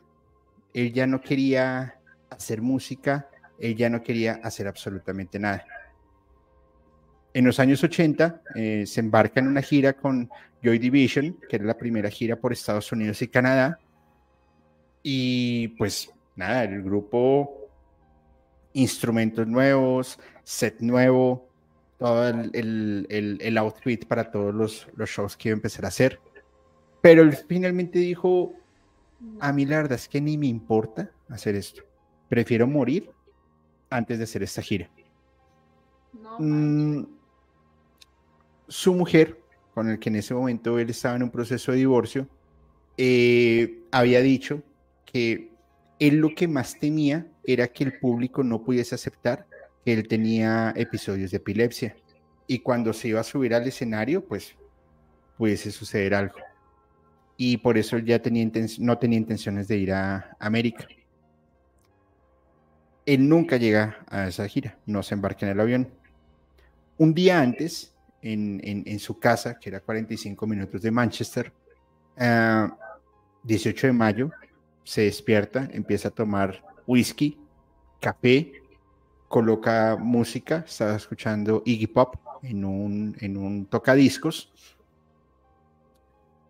ve una pared donde estaba una foto de su matrimonio, donde estaba una foto de su hija que tenía un año, baja todo, hace una carta de despedida y finalmente, pues la esposa llega, ve una, la nota en el comedor, voltea a mirarlo, lo ve a él como suspendido, pero no sabía cómo. Cuando se acerca, ve que había una soga en su cuello y ya no había nada que hacer. Mm, mucho se ha hablado sobre, sobre qué pasó. Sin embargo, lo que, lo, lo que más precisión llega a dar es que eh, él estaba empezando a luchar contra él mismo, contra su sombra. Al final, él se volvió su peor enemigo y no tenía, pues, no, no, no, no, tenía más motivos. Mm, ya dos veces antes había intentado acabar con su vida y estuvo bien cerquita de conseguirlo. La primera es que se emborracha, coge un cuchillo de cocina, se corta y se empieza a apuñalar y no, no pasó nada. Eh, Peter Hook, que era el bajista de Joy Division, y el jefe del sello que se llamaba Tony Wilson, en un ensayo le preguntan, ¿todo está bien? Y dice, sí, todo bien pero nunca hubiesen pensado que estaba nuevamente viendo la forma de cómo, de cómo desvivirse hasta que lo descubren, lo, lo, lo intentan hacer internar con un, en un psiquiátrico, pero él simplemente se pone en un estado totalmente rebelde en que no quería más, no quería más. Su salud empieza a decaer y ya todo el mundo estaba involucrado, tanto la banda como su matrimonio, como la familia, puesto que la hermana también empezó a, ver cómo lo podían apoyar. Sin embargo, lo que más lo lleva a él a este deceso fue su banda, Joy Division, y le manda una carta a su novia diciendo, Joy Division es una responsabilidad inmensa que no solo afecta a mi propia salud y a las de los más cercanos, realmente perturba mi paz mi paz interior porque recae sobre mí el futuro de los otros. La tensión se ha convertido en algo totalmente excesivo. Entonces, hablábamos de cómo era, cómo era este tema de los rockstar, de que todo era una fiesta, de que te la pasas eh, en un lado, en el otro, que las fotos, que vamos por un trago, luego vas al show. Mira, te, lo, te, lo, te, lo, comento, yo creo que lo, lo hablaste en, algún momento. En el, meet, eh, en, el meet, no, en el evento de Spotify en Ciudad de México, solamente ese día yo había tenido, eh, me había dormido el martes como a las tres y media de la mañana porque estábamos en una cena con los que íbamos a participar en el evento. Luego a las nueve nos vamos para, eh, no me acuerdo qué parte de Ciudad de México, a visitar y a un desayuno, que al final eso fue el desayuno comida, porque no comimos nada más durante todo el día. Eh, luego a la una de la tarde llega Pablo Robles donde yo estaba, grabamos hasta las tres y media de la tarde, me baño, salimos para el foro Total Play, llegamos, fue el montaje, que la prueba de sonido, que si esto está, que no está, ta, ta, ta, pum. Un momento a las, no sé, seis y cuarto de la tarde, que le, pedí a Felipe que me prestara su, su chamarra y yo me acosté en el piso porque la espalda me estaba matando y me acordé que no había comido, que no había, que había dormido mal y todos estábamos así. Nos llevaron unos bocados de sushi y unas sodas, pero era tanto el estrés que ninguno quería comer nada. Empiezan a salir todos, salgo yo de último y claramente pues tenemos que mostrar nuestra mejor cara y por supuesto estábamos súper contentos pero el cansancio físico era, el desgaste físico era brutal. Acabamos la presentación, duramos dos horas y nos dice Spotify, tienes que esperar acá porque hay más o menos 90 personas que se van a tomar una fotografía contigo. Entonces, las 90 personas pasaron, se tomaron una foto, las saludamos, que a mí me súper agradó. porque es una, una, una cercanía muy bonita y es que alguien se te acerque de una forma sincera y te diga, gracias, admiramos su trabajo, eso para mí vale todo, pero igual el cansancio era fuerte. Hubo un momento en que se me, como que se me bajó el azúcar y afortunadamente llegó una chica con unas galletas eh, decoradas del podcast y Felipe me dijo, brother, cómete una y si no, pues vete al camerino y descansas, no pasa nada.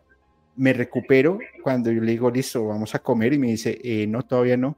Afuera nos están esperando por lo menos 150 personas para las fotos, para las firmas, para todo. Yo pensé que me estaba tomando el pelo y no. Salgo.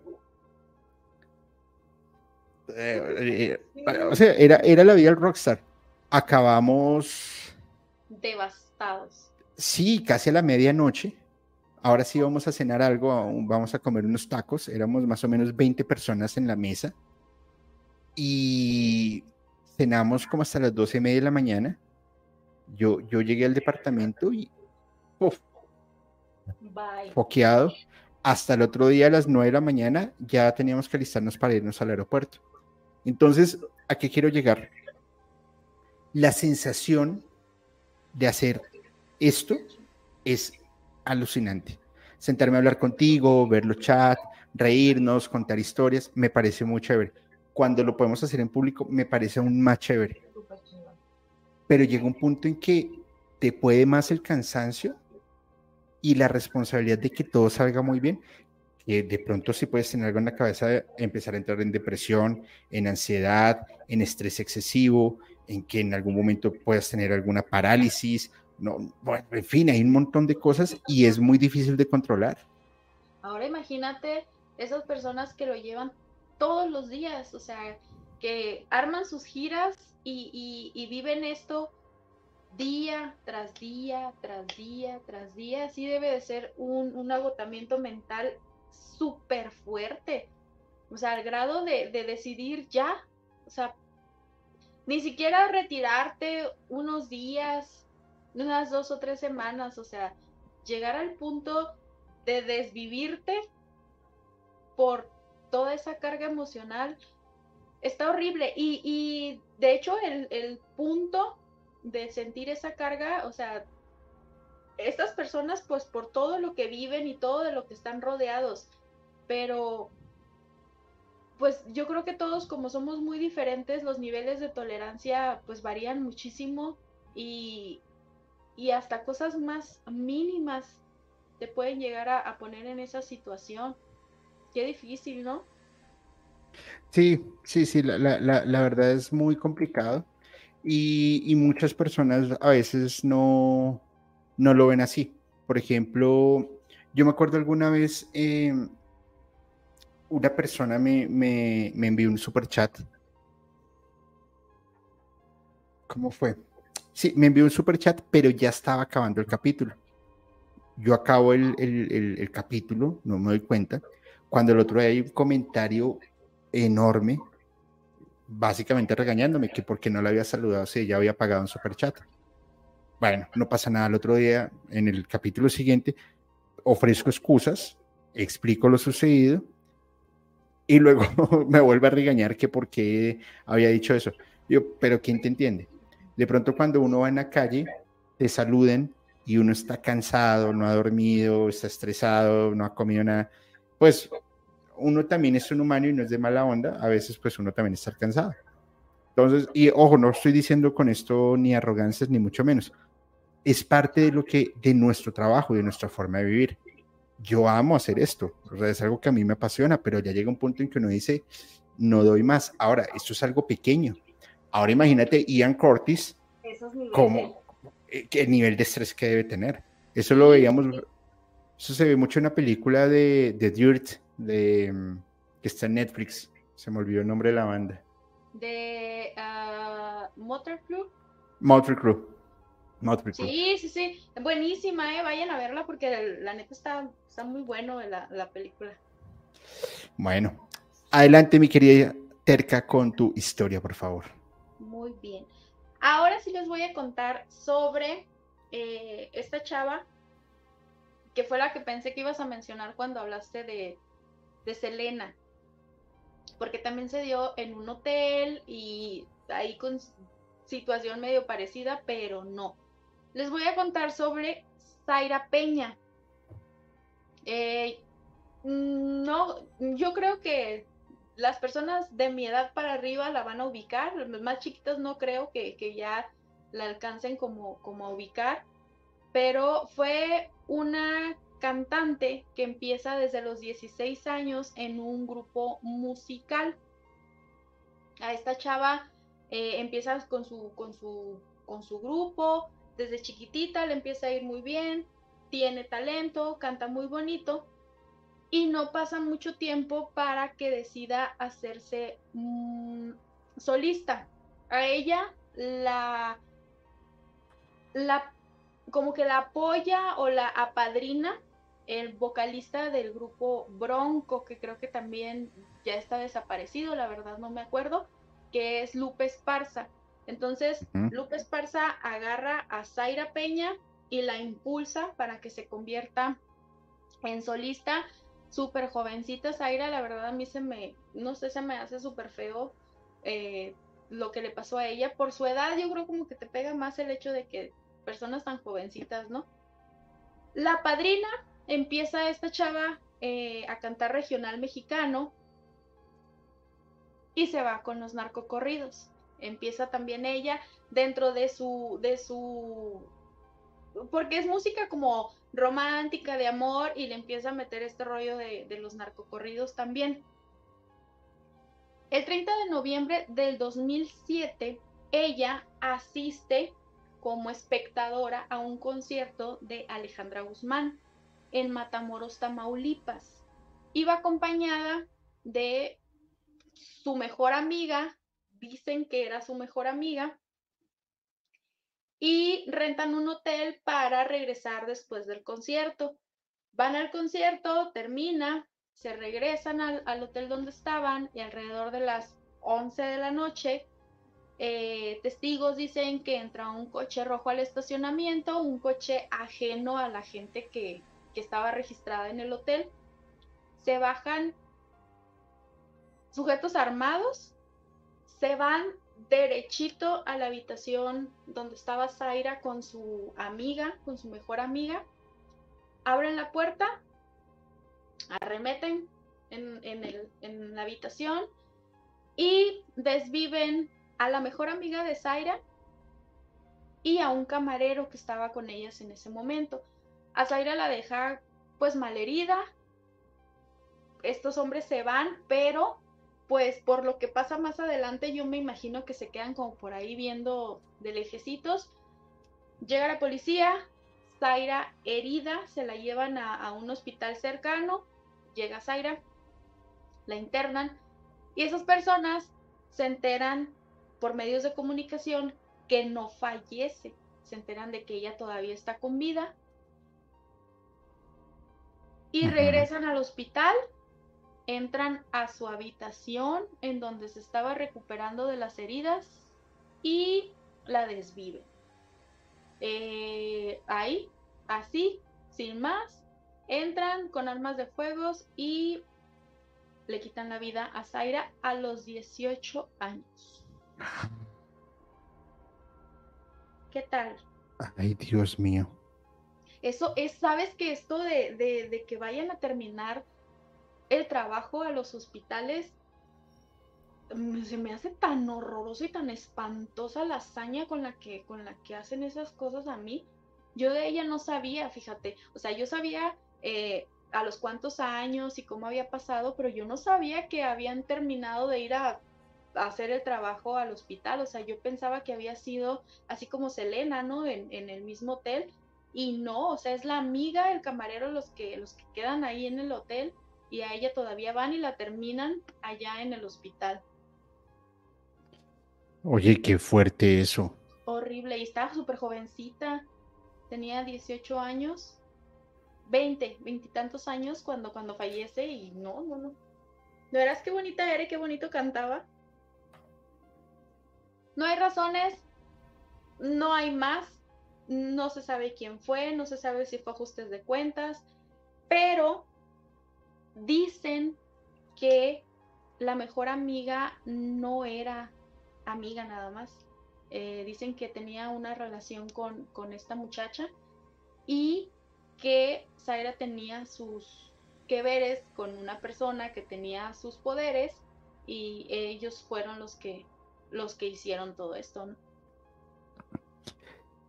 Fíjate que Jan aquí hace una, una, un comentario bien fuerte, espérame que se me perdió, y dice, yo trabajé en un hospital donde se escondía los heridos de bala por eso mismo.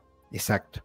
Cuando, cuando hay un ajuste de cuentas, de por sí, cuando una persona eh, entra al, al, hospital por X y Y motivo y es un disparo, automáticamente tiene que estar resguardado en, por lo menos bajo la protección de autoridades, porque lo más probable es que lleguen y lo, y lo, y lo rematen.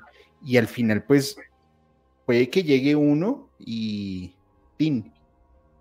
dispare o lo haga de alguna u otra manera. Como de pronto se puede llegar es un ejército completo y acaban con medio mundo. Y se ha visto. Entonces, se ha visto, se han dado casos en los que en los que la policía o sea, los guardias, o sea, se quitan, o sea, imagínate la impresión de ver que viene un comando armado que no sabes ni qué, pero sí se han dado, sí se ha dado el caso, fíjate, yo, yo he escuchado que sí, y qué miedo. Sabes que a mí se me hace súper feo cuando, por ejemplo, se dan esos enfrentamientos, ¿no? Y lo primero que te dicen en las noticias es, continúa con vida, la tienen en el hospital fulanito de tal en recuperación. O sea, ¿para qué? ¿Cómo por qué lo dicen? Exactamente. sí, no, no, no. Súper mal. La verdad sí, la verdad sí, la verdad sí. Es que... Ah, en fin. Oye, quiero enviarle un saludo enorme, enorme. Tenemos hoy público de diferentes partes del mundo, pero quiero enviarle un saludo muy especial a mi amiga Erika que está en Francia, que nos está escuchando. Erika, pues espero que la estés pasando súper bien. Te envío un abrazo enorme y bienvenida a Musicalmente Paranormal. Oye, mi querida Terca, ¿qué te parece si hacemos acá un, break? Muy bien. No sin antes contarles, sin antes contarles, por favor, que mañana es el tercer capítulo de Despertar de una nueva conciencia sábado un capítulo que grabé con un podcast eh, que se llama La Orden de la Noche. Brutal, brutal. Ellos están en Monterrey. Sí. Eh, grabé con Luis un capítulo que estará muy, muy interesante. Y el domingo, como es el último domingo del mes, nos vamos con un capítulo lleno de conocimiento, ángeles y demonios, con Rosa Álvarez, Alberto Acosta y el padre Angelux. Eh, Padre Angelus es un padre autorizado para hacer exorcismos. Entonces, eh, el capítulo va a estar de aquí de Colombia. El capítulo va a estar bastante bueno. Les voy a dejar acá las, las imágenes para que estén súper pendientes y nos vemos en tres minuticos. ¿Les parece? Ya vemos.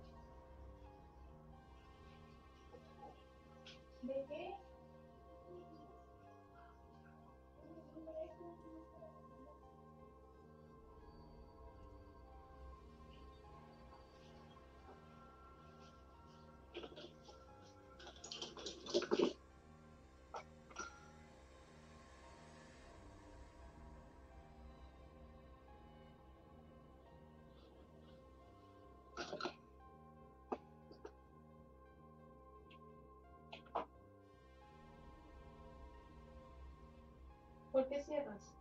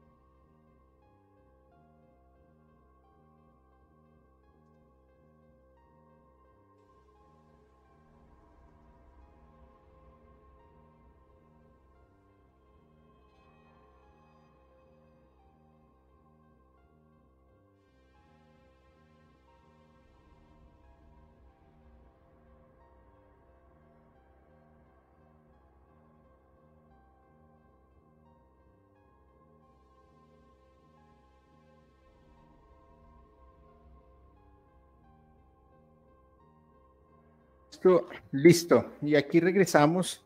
Perdón que no quedó un micrófono muteado. Eh, pero, pero bueno, acá ya estamos, no pasa nada. Y, bueno, a todas las personas que todavía están por acá conectadas, eh, Sadboy Mendoza, espero que estés muy bien de tu, de tu salud, que todo esté súper, súper bien. Eh, nada, salimos, salimos un momentico a hacer un break porque Siempre, siempre es un, capítulo pesado, pero, pero bueno, dice aquí, esta persona me va a tocar bloquearle. Se están haciendo pasar por terca. Dice Bricia Paulette, oigan, soy yo, terca. perdón, perdón. Ando sin poderes. Sí, eso, eso veo, eso veo. Nadie me hace caso cuando comento con esa cuenta, ¿sabes? Muero ignorada totalmente porque no me pelan. Bueno, toca, toca que la, vuelvas famosa, que la hagas viral. No, no, no, no, no, es mi perfil bajo, es, es, lo que uso cuando no me quiero portar bien, ¿sabes? Ah, ok. Bueno, bueno, está bien, está bien, está bien. Dice, tío Julio, se escucha el fondo para que le dejen mute. me sentí regañado. Ay, no. Bueno, acá estamos. Terca, continúa, por favor. ¿Qué otra historia se nos viene por acá de, de esto que nos traes preparada? Bueno, esta que te voy a contar sobre, sobre este, este chavo es, también es cortita, es rápido, pero está feo. Eh, la banda se llamaba Ronaldos. El vocalista era Luis Mendoza. Y esto pasa aquí en Sonora. Luis, junto con un amigo, salen de una funeraria, estaban en un velorio. Eh, salen, se dirigen a su coche para ir a una presentación. Cuando van ellos caminando de la funeraria al coche, se dan cuenta de que van dos hombres siguiéndolos. No les hablan, no tienen eh, interacción con ellos, pero se percatan de que venían dos hombres siguiéndolos. Se suben al coche y calles más adelante les cierran el paso, una camioneta, un, carro les cierra el paso, se bajan personas armadas y le dan 300, escúchame bien, 300 tiros a la camioneta. Con la intención, obviamente, de desvivir a, a Luis. Obviamente, eh, pues sí, sí lo desviven eh, a los dos, a Luis y a, su acompañante. Sale la, información, se da a conocer de que, de que pues esto, esto, esto había pasado y es lo mismo que pasó con, con, con la otra banda no estaba ligado a ningún cartel, no, no tenía nada que ver con, estas personas, pero sus letras sí, las letras de sus canciones sí. Entonces, lo choqueante de, este caso es la, la, la, manera tan fea y tan brutal de, de, de ensañarte con alguien porque hasta ahorita no se sabe, no se supo, o sea, no hay algo más allá que, lo que fue el acto en sí de, haberlos desvivido, pero la hazaña con la que arremetieron contra ellos fue, fue muy marcada y, muy resaltada porque fueron más de 300 balazos los que le dieron a, la camioneta, que al final logran eh, pues desvivir a, a, Luis y a su, a su acompañante. Públicamente eh, no se supo, no se dio a conocer nada, pero dicen, dicen, o sea, el, mito queda de que sí hubo ahí algunas canciones que llevaban, eh, que iban dirigidas hacia alguien o que sí estaban como mandadas a hacer para, para ciertas personas. Al final desviven a esta persona, y a su acompañante aquí en Sonora. Pero 300, 300, balazos, es una exageración. 300 balazos. O imagínate qué tan mal le puedes caer a alguien o, o, qué, o, sea, qué, qué, qué, coraje te puede traer a alguien para que mm. así, de esa manera. Qué horrible, ¿verdad?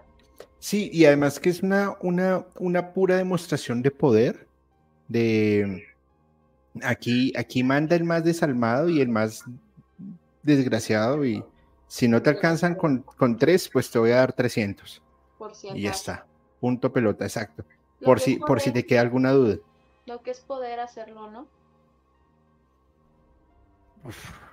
insisto, yo, e, e, ese tema, fíjate que la, yo no sé si te conté esta historia, la, de las primeras veces que, que fui a Mérida, me estaba quedando en el hotel NH, eh, en el Paseo 60, que es una zona muy bonita, hay unos bares, unos restaurantes, está la verdad muy bien el hotel. Y a mi celular personal, en ese momento el, número de Colombia, me llegó un mensaje que decía, te tenemos rodeado. Y si no nos consignas, o sea, si no nos depositas 8 mil pesos en un OXO, ya sabes lo que te va, lo que te corre. Yo vi ese mensaje, ¡pum! bloqueé el número, eliminé y ya está. Me llega un segundo mensaje de otro número. Y era un video de un, tres tipos armados con, con pasamontañas, con capuchas diciendo, eh, y mira, hijo de tu chingada madre, si yo, y me mete una regaña y amenazándome y me empiezan a mandar fotos de, pues, de personas descuartizadas. Ay, no.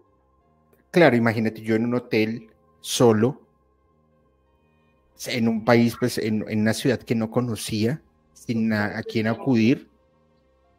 O sea, la verdad es un, es un punto en que tú te sientes estúpidamente vulnerable. Ah, yo dije, pero me mandan otro, sabemos exactamente en dónde estás y te estamos viendo. Y me asomo por la ventana, yo pues no, no veía a nadie, cierro la puerta bien y yo digo, ok, pues es un hotel, tiene seguridad, hay cámaras. Pues esa noche yo dormí súper mal. Yo al otro día hacía Mérida, Ciudad de México, Ciudad de México, Bogotá. Como a eso de las 4 de la mañana, me dicen, ya sabemos que tu familia está en Colombia Ay, no puede ser. y es el último plazo. Yo decía, a ver, van a hacer una operación internacional Por 8 mil pesos. por 8 mil pesos, o sea, por, por 400 dólares. No. Ahí yo dije, no, no, no, no es. Pero sí Me- lograron jugar con tu mente, ¿no? Claro, por supuesto. Me, monto en el avión, llego a Ciudad de México, en Ciudad de México me llaman a abordar, entro y me entra otro mensaje. Te estamos viendo en este momento. Y yo, pues tendrán que volar el avión completo para, por 400 dólares. Entonces, llego a Colombia, cancelo la línea, llamo a, un amigo, le cuento, me dices desde la cárcel que hacen ese tipo de extorsiones. Y lo raro es que mi número yo solamente lo había dejado o en aerolínea o en migración. Y lo del negocio que hacen es venden las bases de datos y ahí es donde empiezan a hacer las extorsiones desde las cárceles. Es una mafia. Pero brutal. Puta, a mí e- eso sí me dio mucho miedo. E- e- Esa vez he dicho, me, da miedo porque es que simplemente que te están mostrando a una persona descuartizada y, y- y juegan con tu mente, lo que tú has dicho, es jugar con la mente tuya. Pero lo logran, lo logran, tienen un, poder encabronado para hacer. Es que, pues imagínate una bola de hombres metidos en una celda sin tener nada que hacer en todo el bendito día. O sea, se les da. Pero, pero sí, o sea, ya ves que se puso de moda eso de las, de las estafas por teléfono. Y era como mucha publicidad la que te bombardeaba de que no contestes, no caigas, eh, comunícate con tu familiar, cerciórate de que todo esté bien. O sea, sí hubo como esta, esta, esta otra parte de, de- de información de que no cayeras, pero güey, sí te meten miedo, sí te meten miedo, aunque tú sepas, estés viendo a tu pariente ahí, o que tú sepas que está súper bien. eh, todas estas cosas que usan ellos para, para intimidarte, como los videos, los audios donde te gritan y Ujú. te hablan horrible, sí te sacan de onda. Sí, la verdad sí. Mi abuela estuvo Yo la verdad, en- sin embargo, sin embargo, una parte que me hizo sentir bien, porque yo decía, oye, estas personas creen que yo tengo 8 mil pesos, no estoy demostrando la pobreza. Eh, Eso me hizo sentir un poco cómodo. Yo dije, sí, o sea, a todo lo malo hay que verle lo bueno, no me veo pobre, no, no, ok. ¡Qué bárbaro! No, Ahí, ahí te voy a botar el truco, para que no te hagan esas extorsiones por WhatsApp, coloca una foto de Bad Bunny. Y verás que, ah, no, Le voy a marcar a Pepo para que venga a defender a Bad Bunny. no es cierto. Qué bárbaro. Una del violín. Esto, uy, sí, una de Piolino, el No demonio de falla, Tasmania. no falla. Esa no falla, esa no falla, esa es la, esa es la, la vieja confiable. Sí. Saludos a mi tía que me manda piolines todos los días o buenos días. Saludos a la tía aburrida de Terca, que por favor no le mande más piolines. No, por favor. Van a, van a decir, ay, Bricia, por favor, cambie de amistades, esos muchachos ahí, todos hippies hablando de cosas paranormales, se la pasan ahí fumando cosas raras, viendo al cielo para ver extraterrestres y yo no sé qué más vainas, y el otro hablando que De Jesús Eric era no yo no sé qué. De Eric y de Alex Myers no estés hablando, por favor. No Ay, por. Dios. Ya, Julio, ya. Ahora no. es que etiqueten a Alex Myers y a Eric No. diciendo que, Er- que Terca les está diciendo que ellos fuman hongos y cosas extrañas para ver alienígenas. No vayan a hacer eso. Hashtag Eric. Has- hashtag cerca despedida, por favor. No, no, no, no, no, ya. No se vale eso. Ay, Dios mío. Ok. ¿Te cuento, te cuento yo? ¿Me cuentas tú? Tú. Án- ándale tú con, con una y yo te cuento la última que tengo que también es increíble. Bueno. Lo que sigue, yo creo que también ya es como muy popular, es sobre Sergio Gómez de la agrupación Capaz de la Sierra. Eh, ¿Has escuchado esto de, del ritmito duranguense? No, la verdad no. No.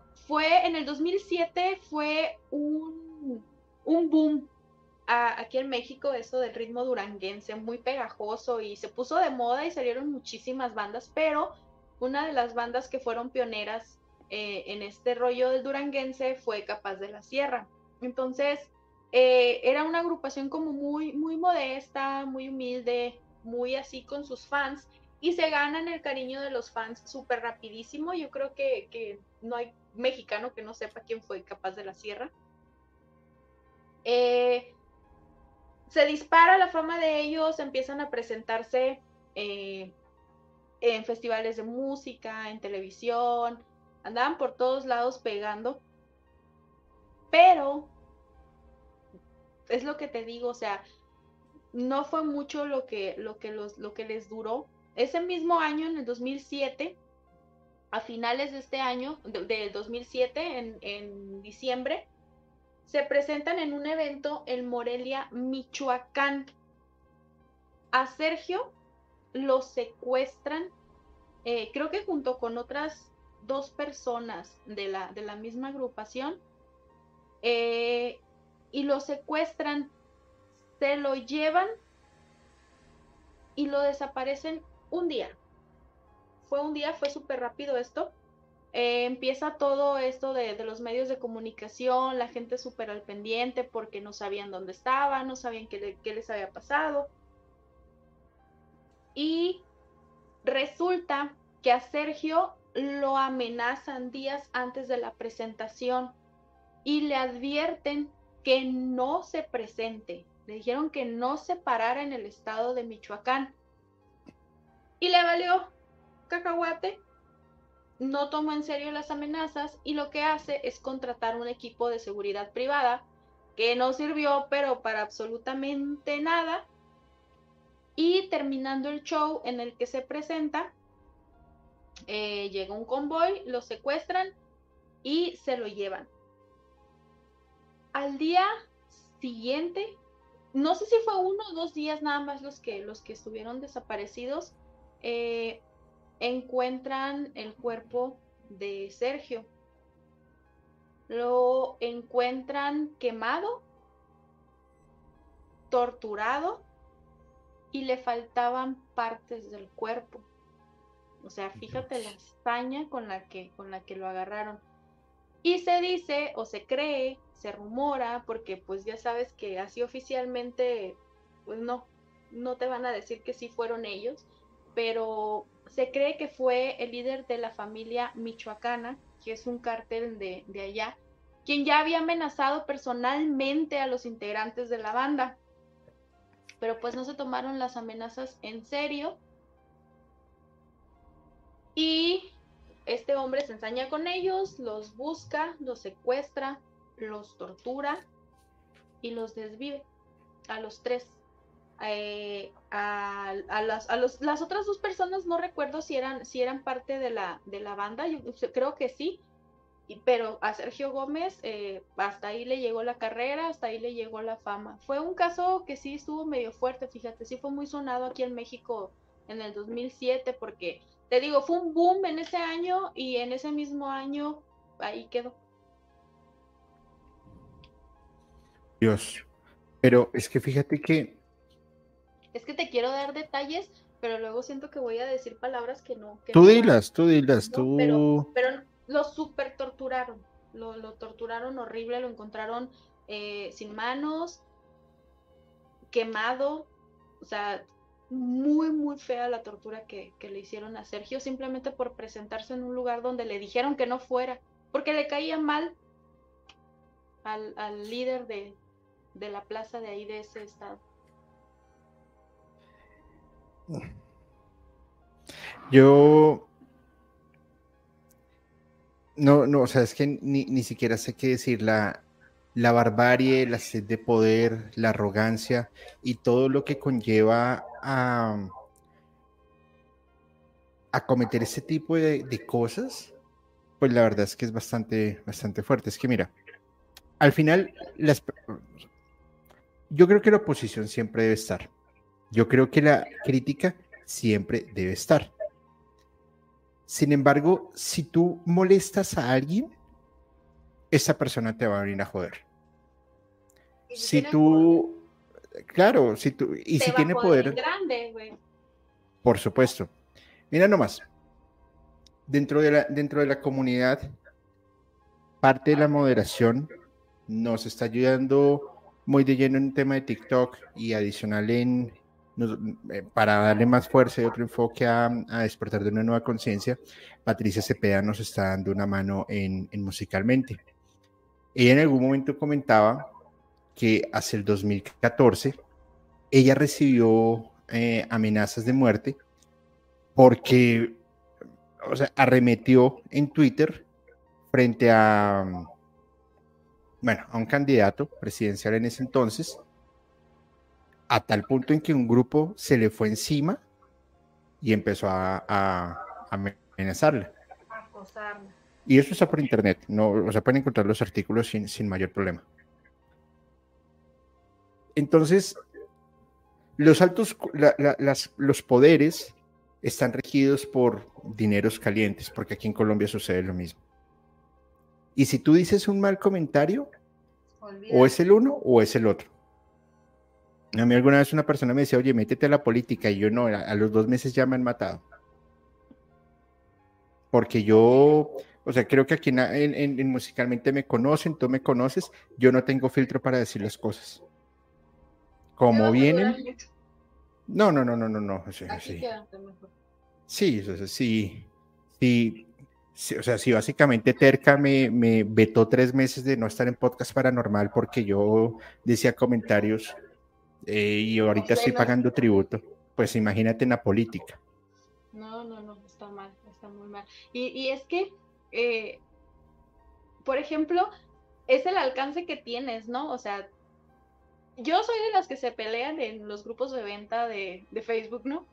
Por comentarios y, y publicaciones así, que ahí voy yo, no vas a estar jodiendo, pero no pasa de comentarios y de, de que bloqueas a alguien y ya, te, deslindaste de la bronca y hasta ahí quedó, es gente que no vas a ver en tu vida, posiblemente, pero imagínate que le caes mal al líder de un cártel y porque puede y porque tiene el poder y porque eres figura pública, corres el riesgo de, de, que se te aparezca con un convoy de 50 locos y te vuelen los sesos, no manches. Pero y, y, paradójicamente eso también envuelve la música. Sí, es lo que te iba a decir. O sea, ¿tú crees que eso es nada más de aquí en México? No, no, en todo lado, en todo lado. Em, por ejemplo, bueno, no, no, no sé qué tan, o sea, no ha llegado a ser tan violento en el sentido de 300 disparos y quitarle las manos y todo ese tipo de cosas, pero por ejemplo, los enfrentamientos mediáticos y la desestimación por otra persona o por un artista eh, tocan mucho la puerta. Por ejemplo, la eterna pelea entre Charlie García y Andrés Calamaro por, por una chica. Eh, y los dos se tiraban durísimo eh, a medios de comunicación diciendo que pues a ver cuál de los dos era más malo. No creo que hayan pensado en, desvivirse, pero bueno, otros que creen tener el poder completo y que pueden, pues que son eh, intocables, como el baterista de ACDC, que manda a desvivir a una persona y porque es el baterista de ACDC no te va a caer la justicia, pues maestro, estás en un problema bien delicado porque sí, te van a caer y, te llegan. Fíjate que hay, una, hay un caso y es algo, te lo, se los comento todos, por supuesto, bueno, por supuesto no, me imagino que conoces a Jimi Hendrix. Sí, claro. Pues Jimi Hendrix, miembro del Club de los 27. Eh, para mí uno, o sea, yo creo que está en el top 10 de los mejores guitarristas que, que ha habido en el mundo. Tocaba la guitarra con la mano izquierda, pero las cuerdas al revés, de sexta a primera, no de primera a sexta. Eh, podía cantar y tocar increíble. El exceso de barbitúricos, de hongos, de LCD, por supuesto, hace que en el movimiento hippie, pues hubiese sido un maestro. Eh, cuando Carlos Santana todavía era un, pequeño dando sus primeros pasos en la música, pero pues la verdad es que lo hizo bastante bien. Eh, el 18 de septiembre de 1970 lo encuentran, eh, está sin vida, por el exceso, el consumo extremo de barbitúricos y de alcohol. Y al parecer que había sido una, una broncoaspiración y todo lo demás. Sin embargo, eh, su ex asistente en el 2009 saca una, una, una entrevista diciendo que Michael Jeffrey, que era su, su anterior manager, lo había desvivido. ¿Por qué? Por no querer seguir trabajando con él. Pues, imagínate. Eh, no, no, no, no importa la, arrogancia, no importa el poder, no, importa nada. Pero acabar con la vida de una, de una persona así es, es bastante fuerte. Lo mismo es el caso de Jim Morrison. El, rey lagarto con, con The Doors definitivamente hace una en el rock una disrupción brutal. Eh, Simplemente Jim Morrison en el escenario y su alter ego hacía que todo el mundo se pudiese callar y hacer lo que él se le diera la gana en un concierto. Pero el extremo de drogas, de alcohol, de excesos, hace que Jim Morrison diga no, no doy más con este tipo de vida, se retiran, viven en París y aparece sin vida en, el, en una tina, en una bañera, supuestamente por un paro cardíaco. Lo raro del asunto es que cuando, cuando llega el médico y algunos testigos afirman que el médico ve el cuerpo y sin mayor examen dice, sí, infarto.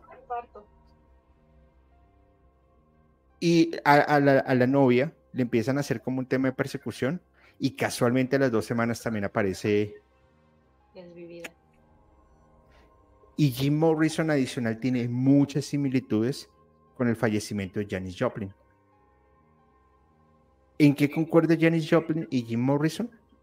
A mi juicio, en que los dos se salen de control frente a las misiones que tenían y ahora sí eran más valiosas sin vida que por ahí cantando. Ya está pues no lo sé. Cada quien, cada quien elige lo que mejor le parezca. Muy raro, muy sospechoso. Pues sí. Bueno, mi querida Terca, vamos con la, con la última historia, por favor. Ah, y quiero saludar a Fatuma Vaz, que nos envió una super etiqueta y un super chat. Fatuma, espero que estés súper bien. Te envío un abrazo enorme. Gracias. Adelante, mi querida Terca, por favor. Ok, bueno, yo les voy a hablar a diferencia de los demás, de él sí sé y me gusta. Yo tengo que reconocer que, crecí con la música de él por parte de, mis abuelos.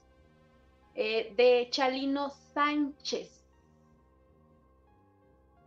Mm, yo creo que de todos es como de los que sí, sí, lo van a ubicar o lo van a conocer porque es muy conocido un meme que, es súper famosísimo en redes sociales, que es este meme de cuando lo amenazan en una presentación que él estaba teniendo eh, en Sinaloa.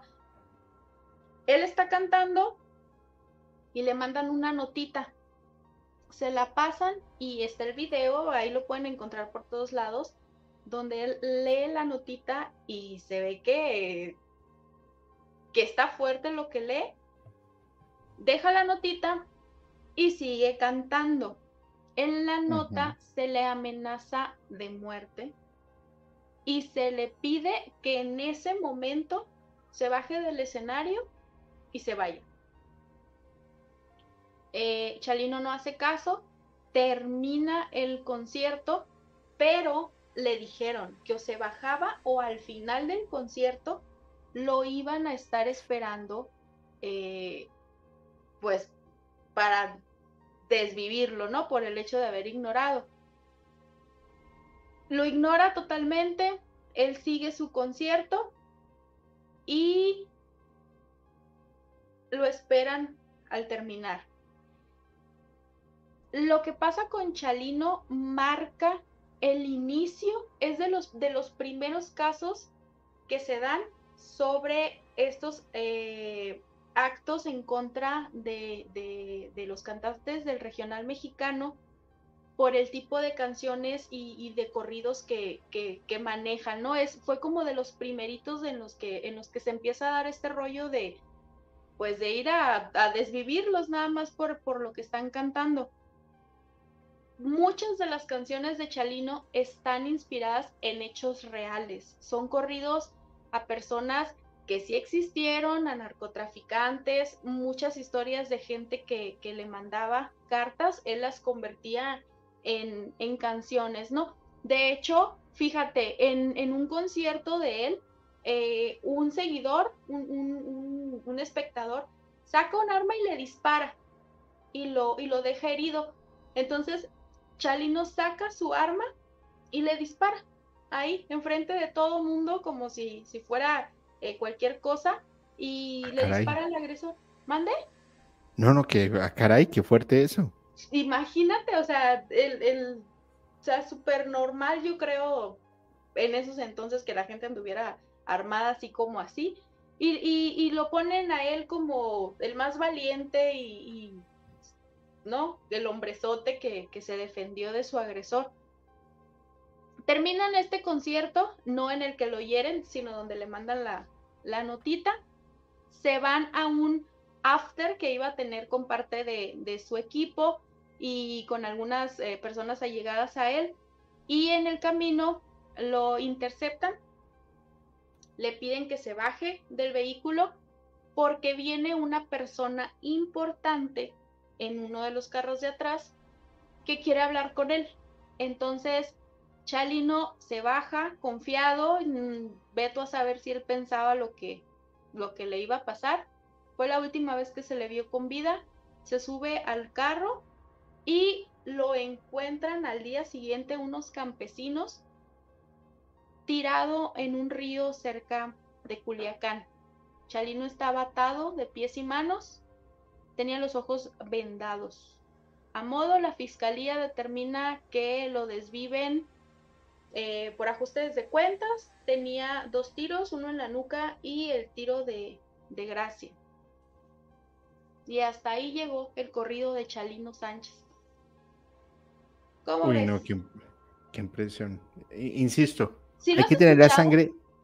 Eh, no, no, no lo he escuchado, pero, pero acabando voy a escuchar a, Chalino. Ahorita te voy a mandar una canción de cada uno de los que te, de los que te mencioné para subirlos a la, a la playlist de Spotify, por supuesto.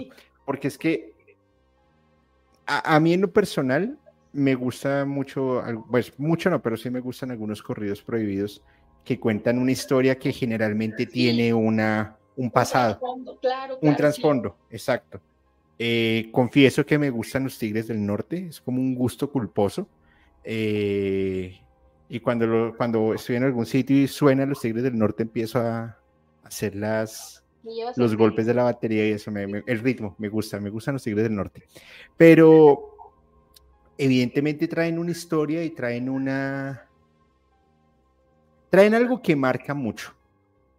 Ahora que, fíjate, yo creo que es como, como un sometimiento que le hacen a la persona antes de, porque la tortura física pues sí va, pero la tortura psicológica y ese sometimiento debe ser algo demasiado desagradable de vivir antes de que suceda ese tipo, antes de ese tiro de gracia.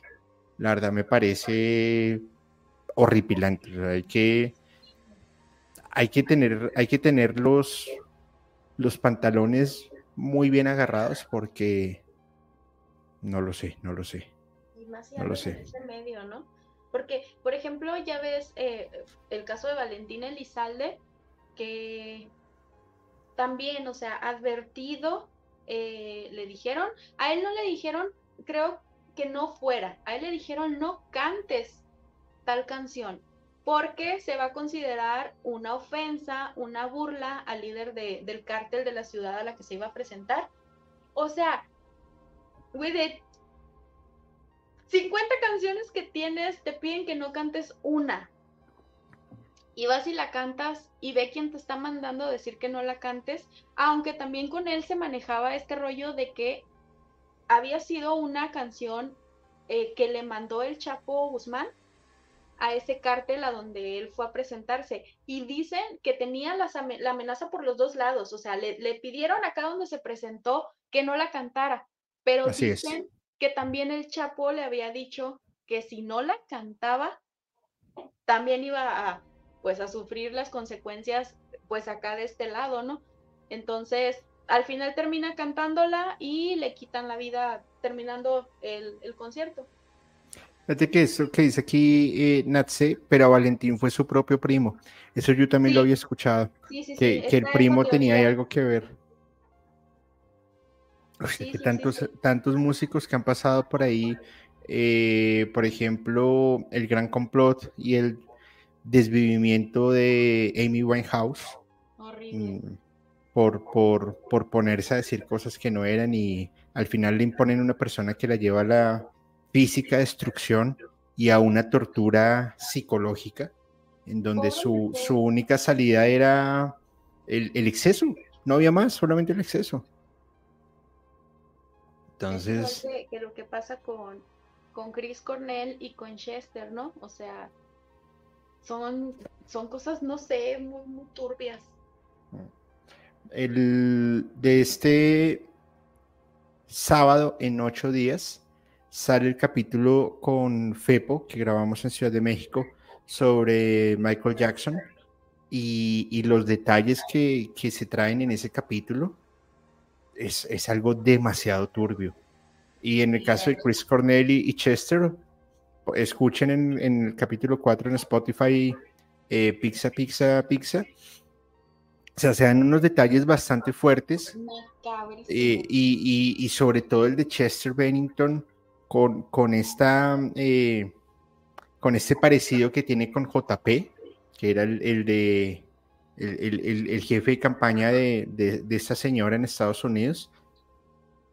Es una barbaridad y al final todos, todos cumplen el mismo patrón. De un momento a otro se deprimen y se desviven. Y se van.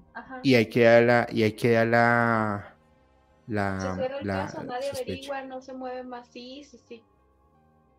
Chay dice es él, el primo puso, el primo puso a Valentín y se quedó con su esposa. Sí, sí, es cierto.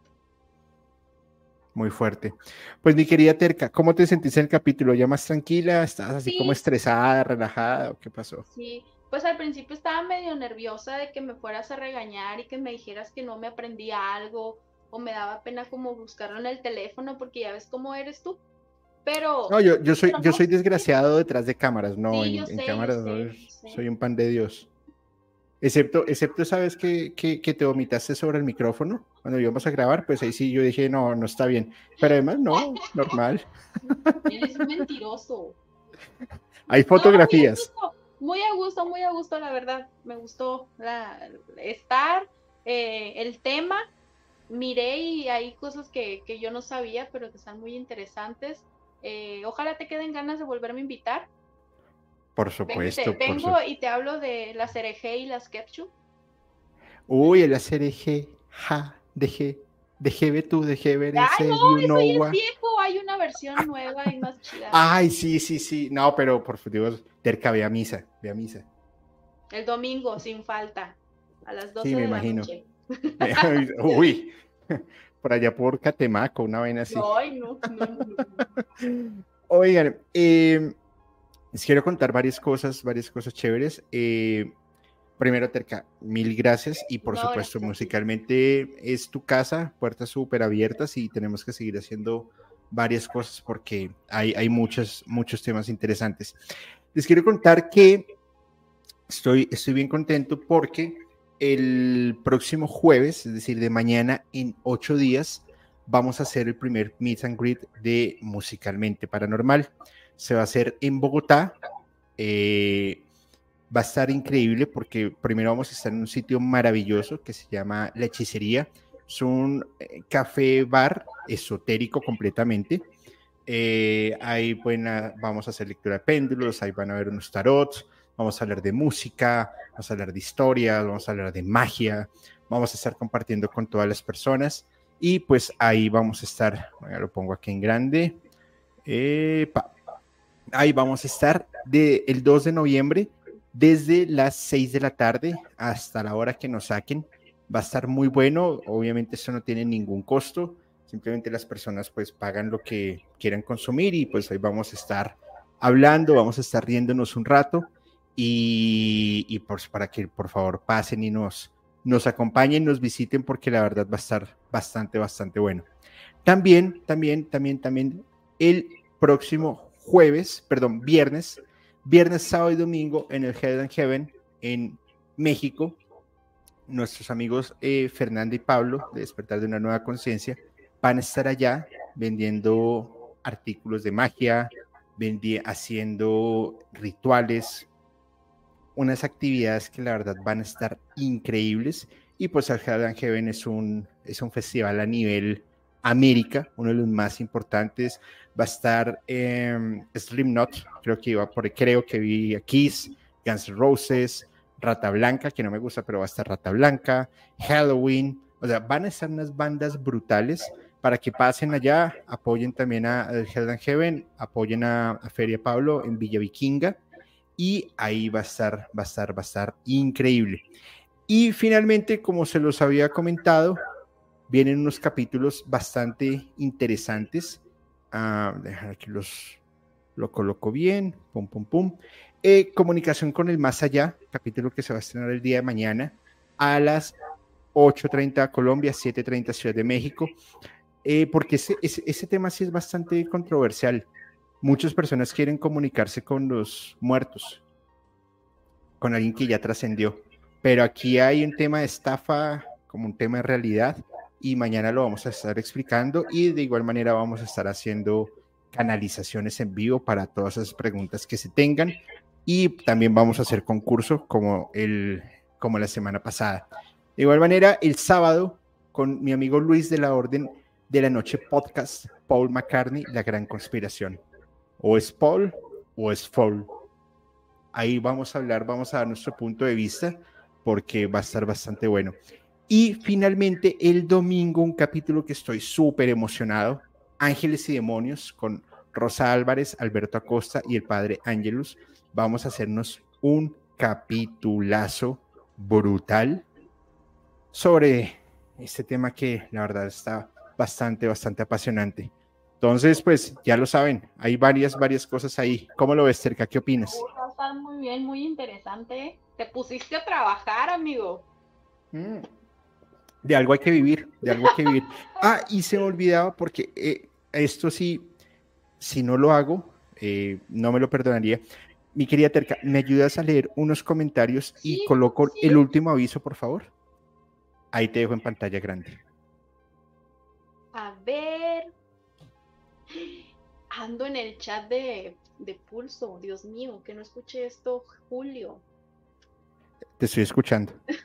ya sé.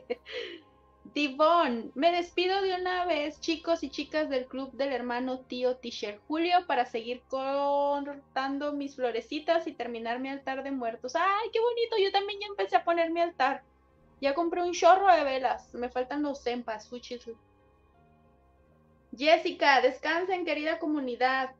Hola, apenas llegando. Yolanda Macías, ¿cómo que apenas vas llegando? Pero ¿por qué pues? Lástima que aquí no tengo llavecita. Sad Boy Mendoza dice, ya se vienen las nieves de enero. y unas bien frías. Destapen la caguama. Hola, Chivispedia, Dalia Soto, Sorisori. ¡Ay, qué bonito verlos por aquí! Maribel Flores, Sandy Fonseca mandó un super chat. Dice: Gracias por cada capítulo que podemos deleitar y aprender. Saludos a toda la comunidad, a las moderas moderadoras y moderadores. Saluditos, Andy. Muchas gracias por tu apoyo. Isabel Arriaga, yo ya puse mi altarcito en donde se encuentran las cenizas de mi perrita. Ay, qué bonito. Yo también, ya, yo creo que este fin de semana ya lo voy a poner. Fíjense, ando muy interesada yo buscando mi disfraz de Halloween y dejé por ahí el, el altar de, de segunda opción, pero yo creo que este fin de semana ya lo voy a poner. ¿Qué te vas a disfrazar? De Chucky. Ah, pero no te queda tan difícil.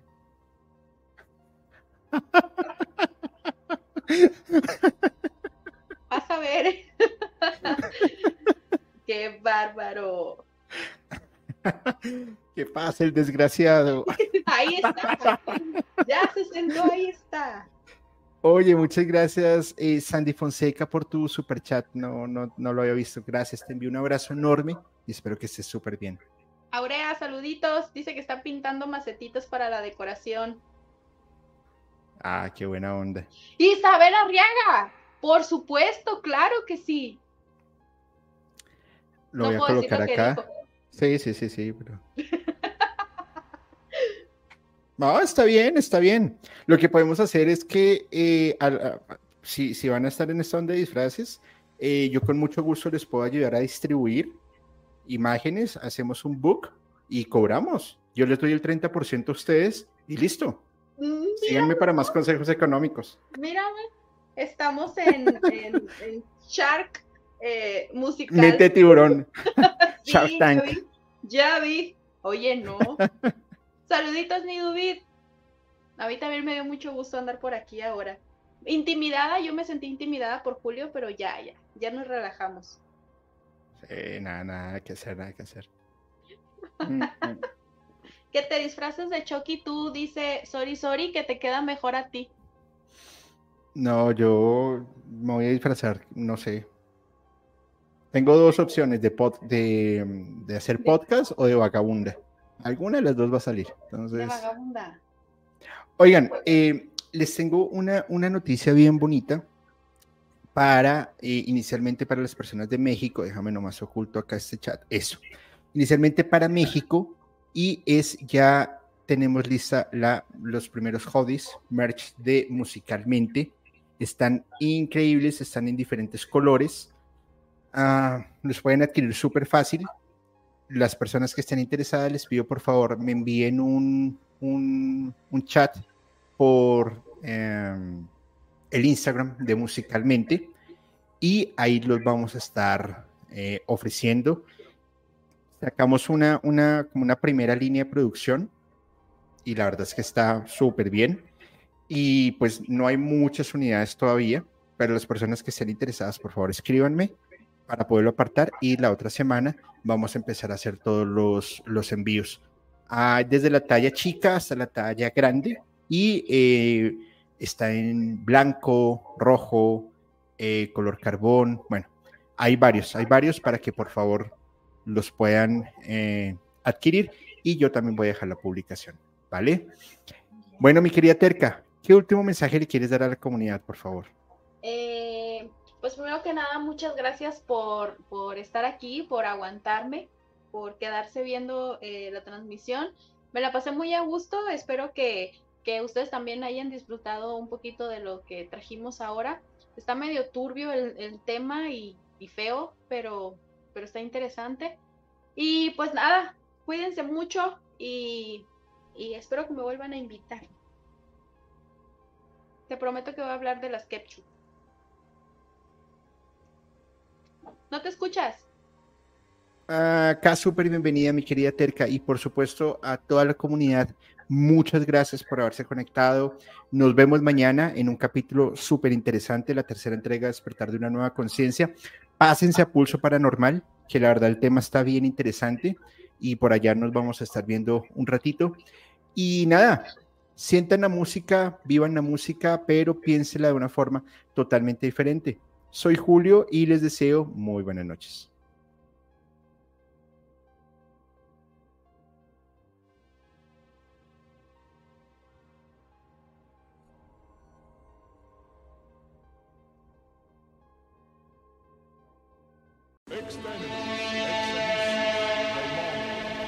Hola, mi nombre es Jonathan y durante los últimos seis meses he estado rastreando las historias más aterradoras en Internet. Desde padres poseídos por demonios hasta mecánicos asesinos. Estas son historias de todo México y estoy listo para compartirlas contigo.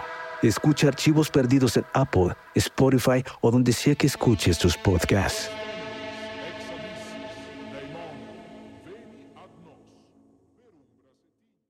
Hola, hola, ¿cómo están? Soy Julio, Musicalmente Paranormal, y quiero comentarles algo. En mi búsqueda de historias de miedo, de terror, de suspenso, me encontré con un podcast que realmente me tiene fascinado y es Archivos Perdidos Podcast, un colectivo de historias de terror de México, la cual, mediante las historias que ustedes pueden enviar por Voice Note, ellos las van a contar de una manera alucinante. Realmente se lo súper recomiendo. Archivos Perdidos Podcast.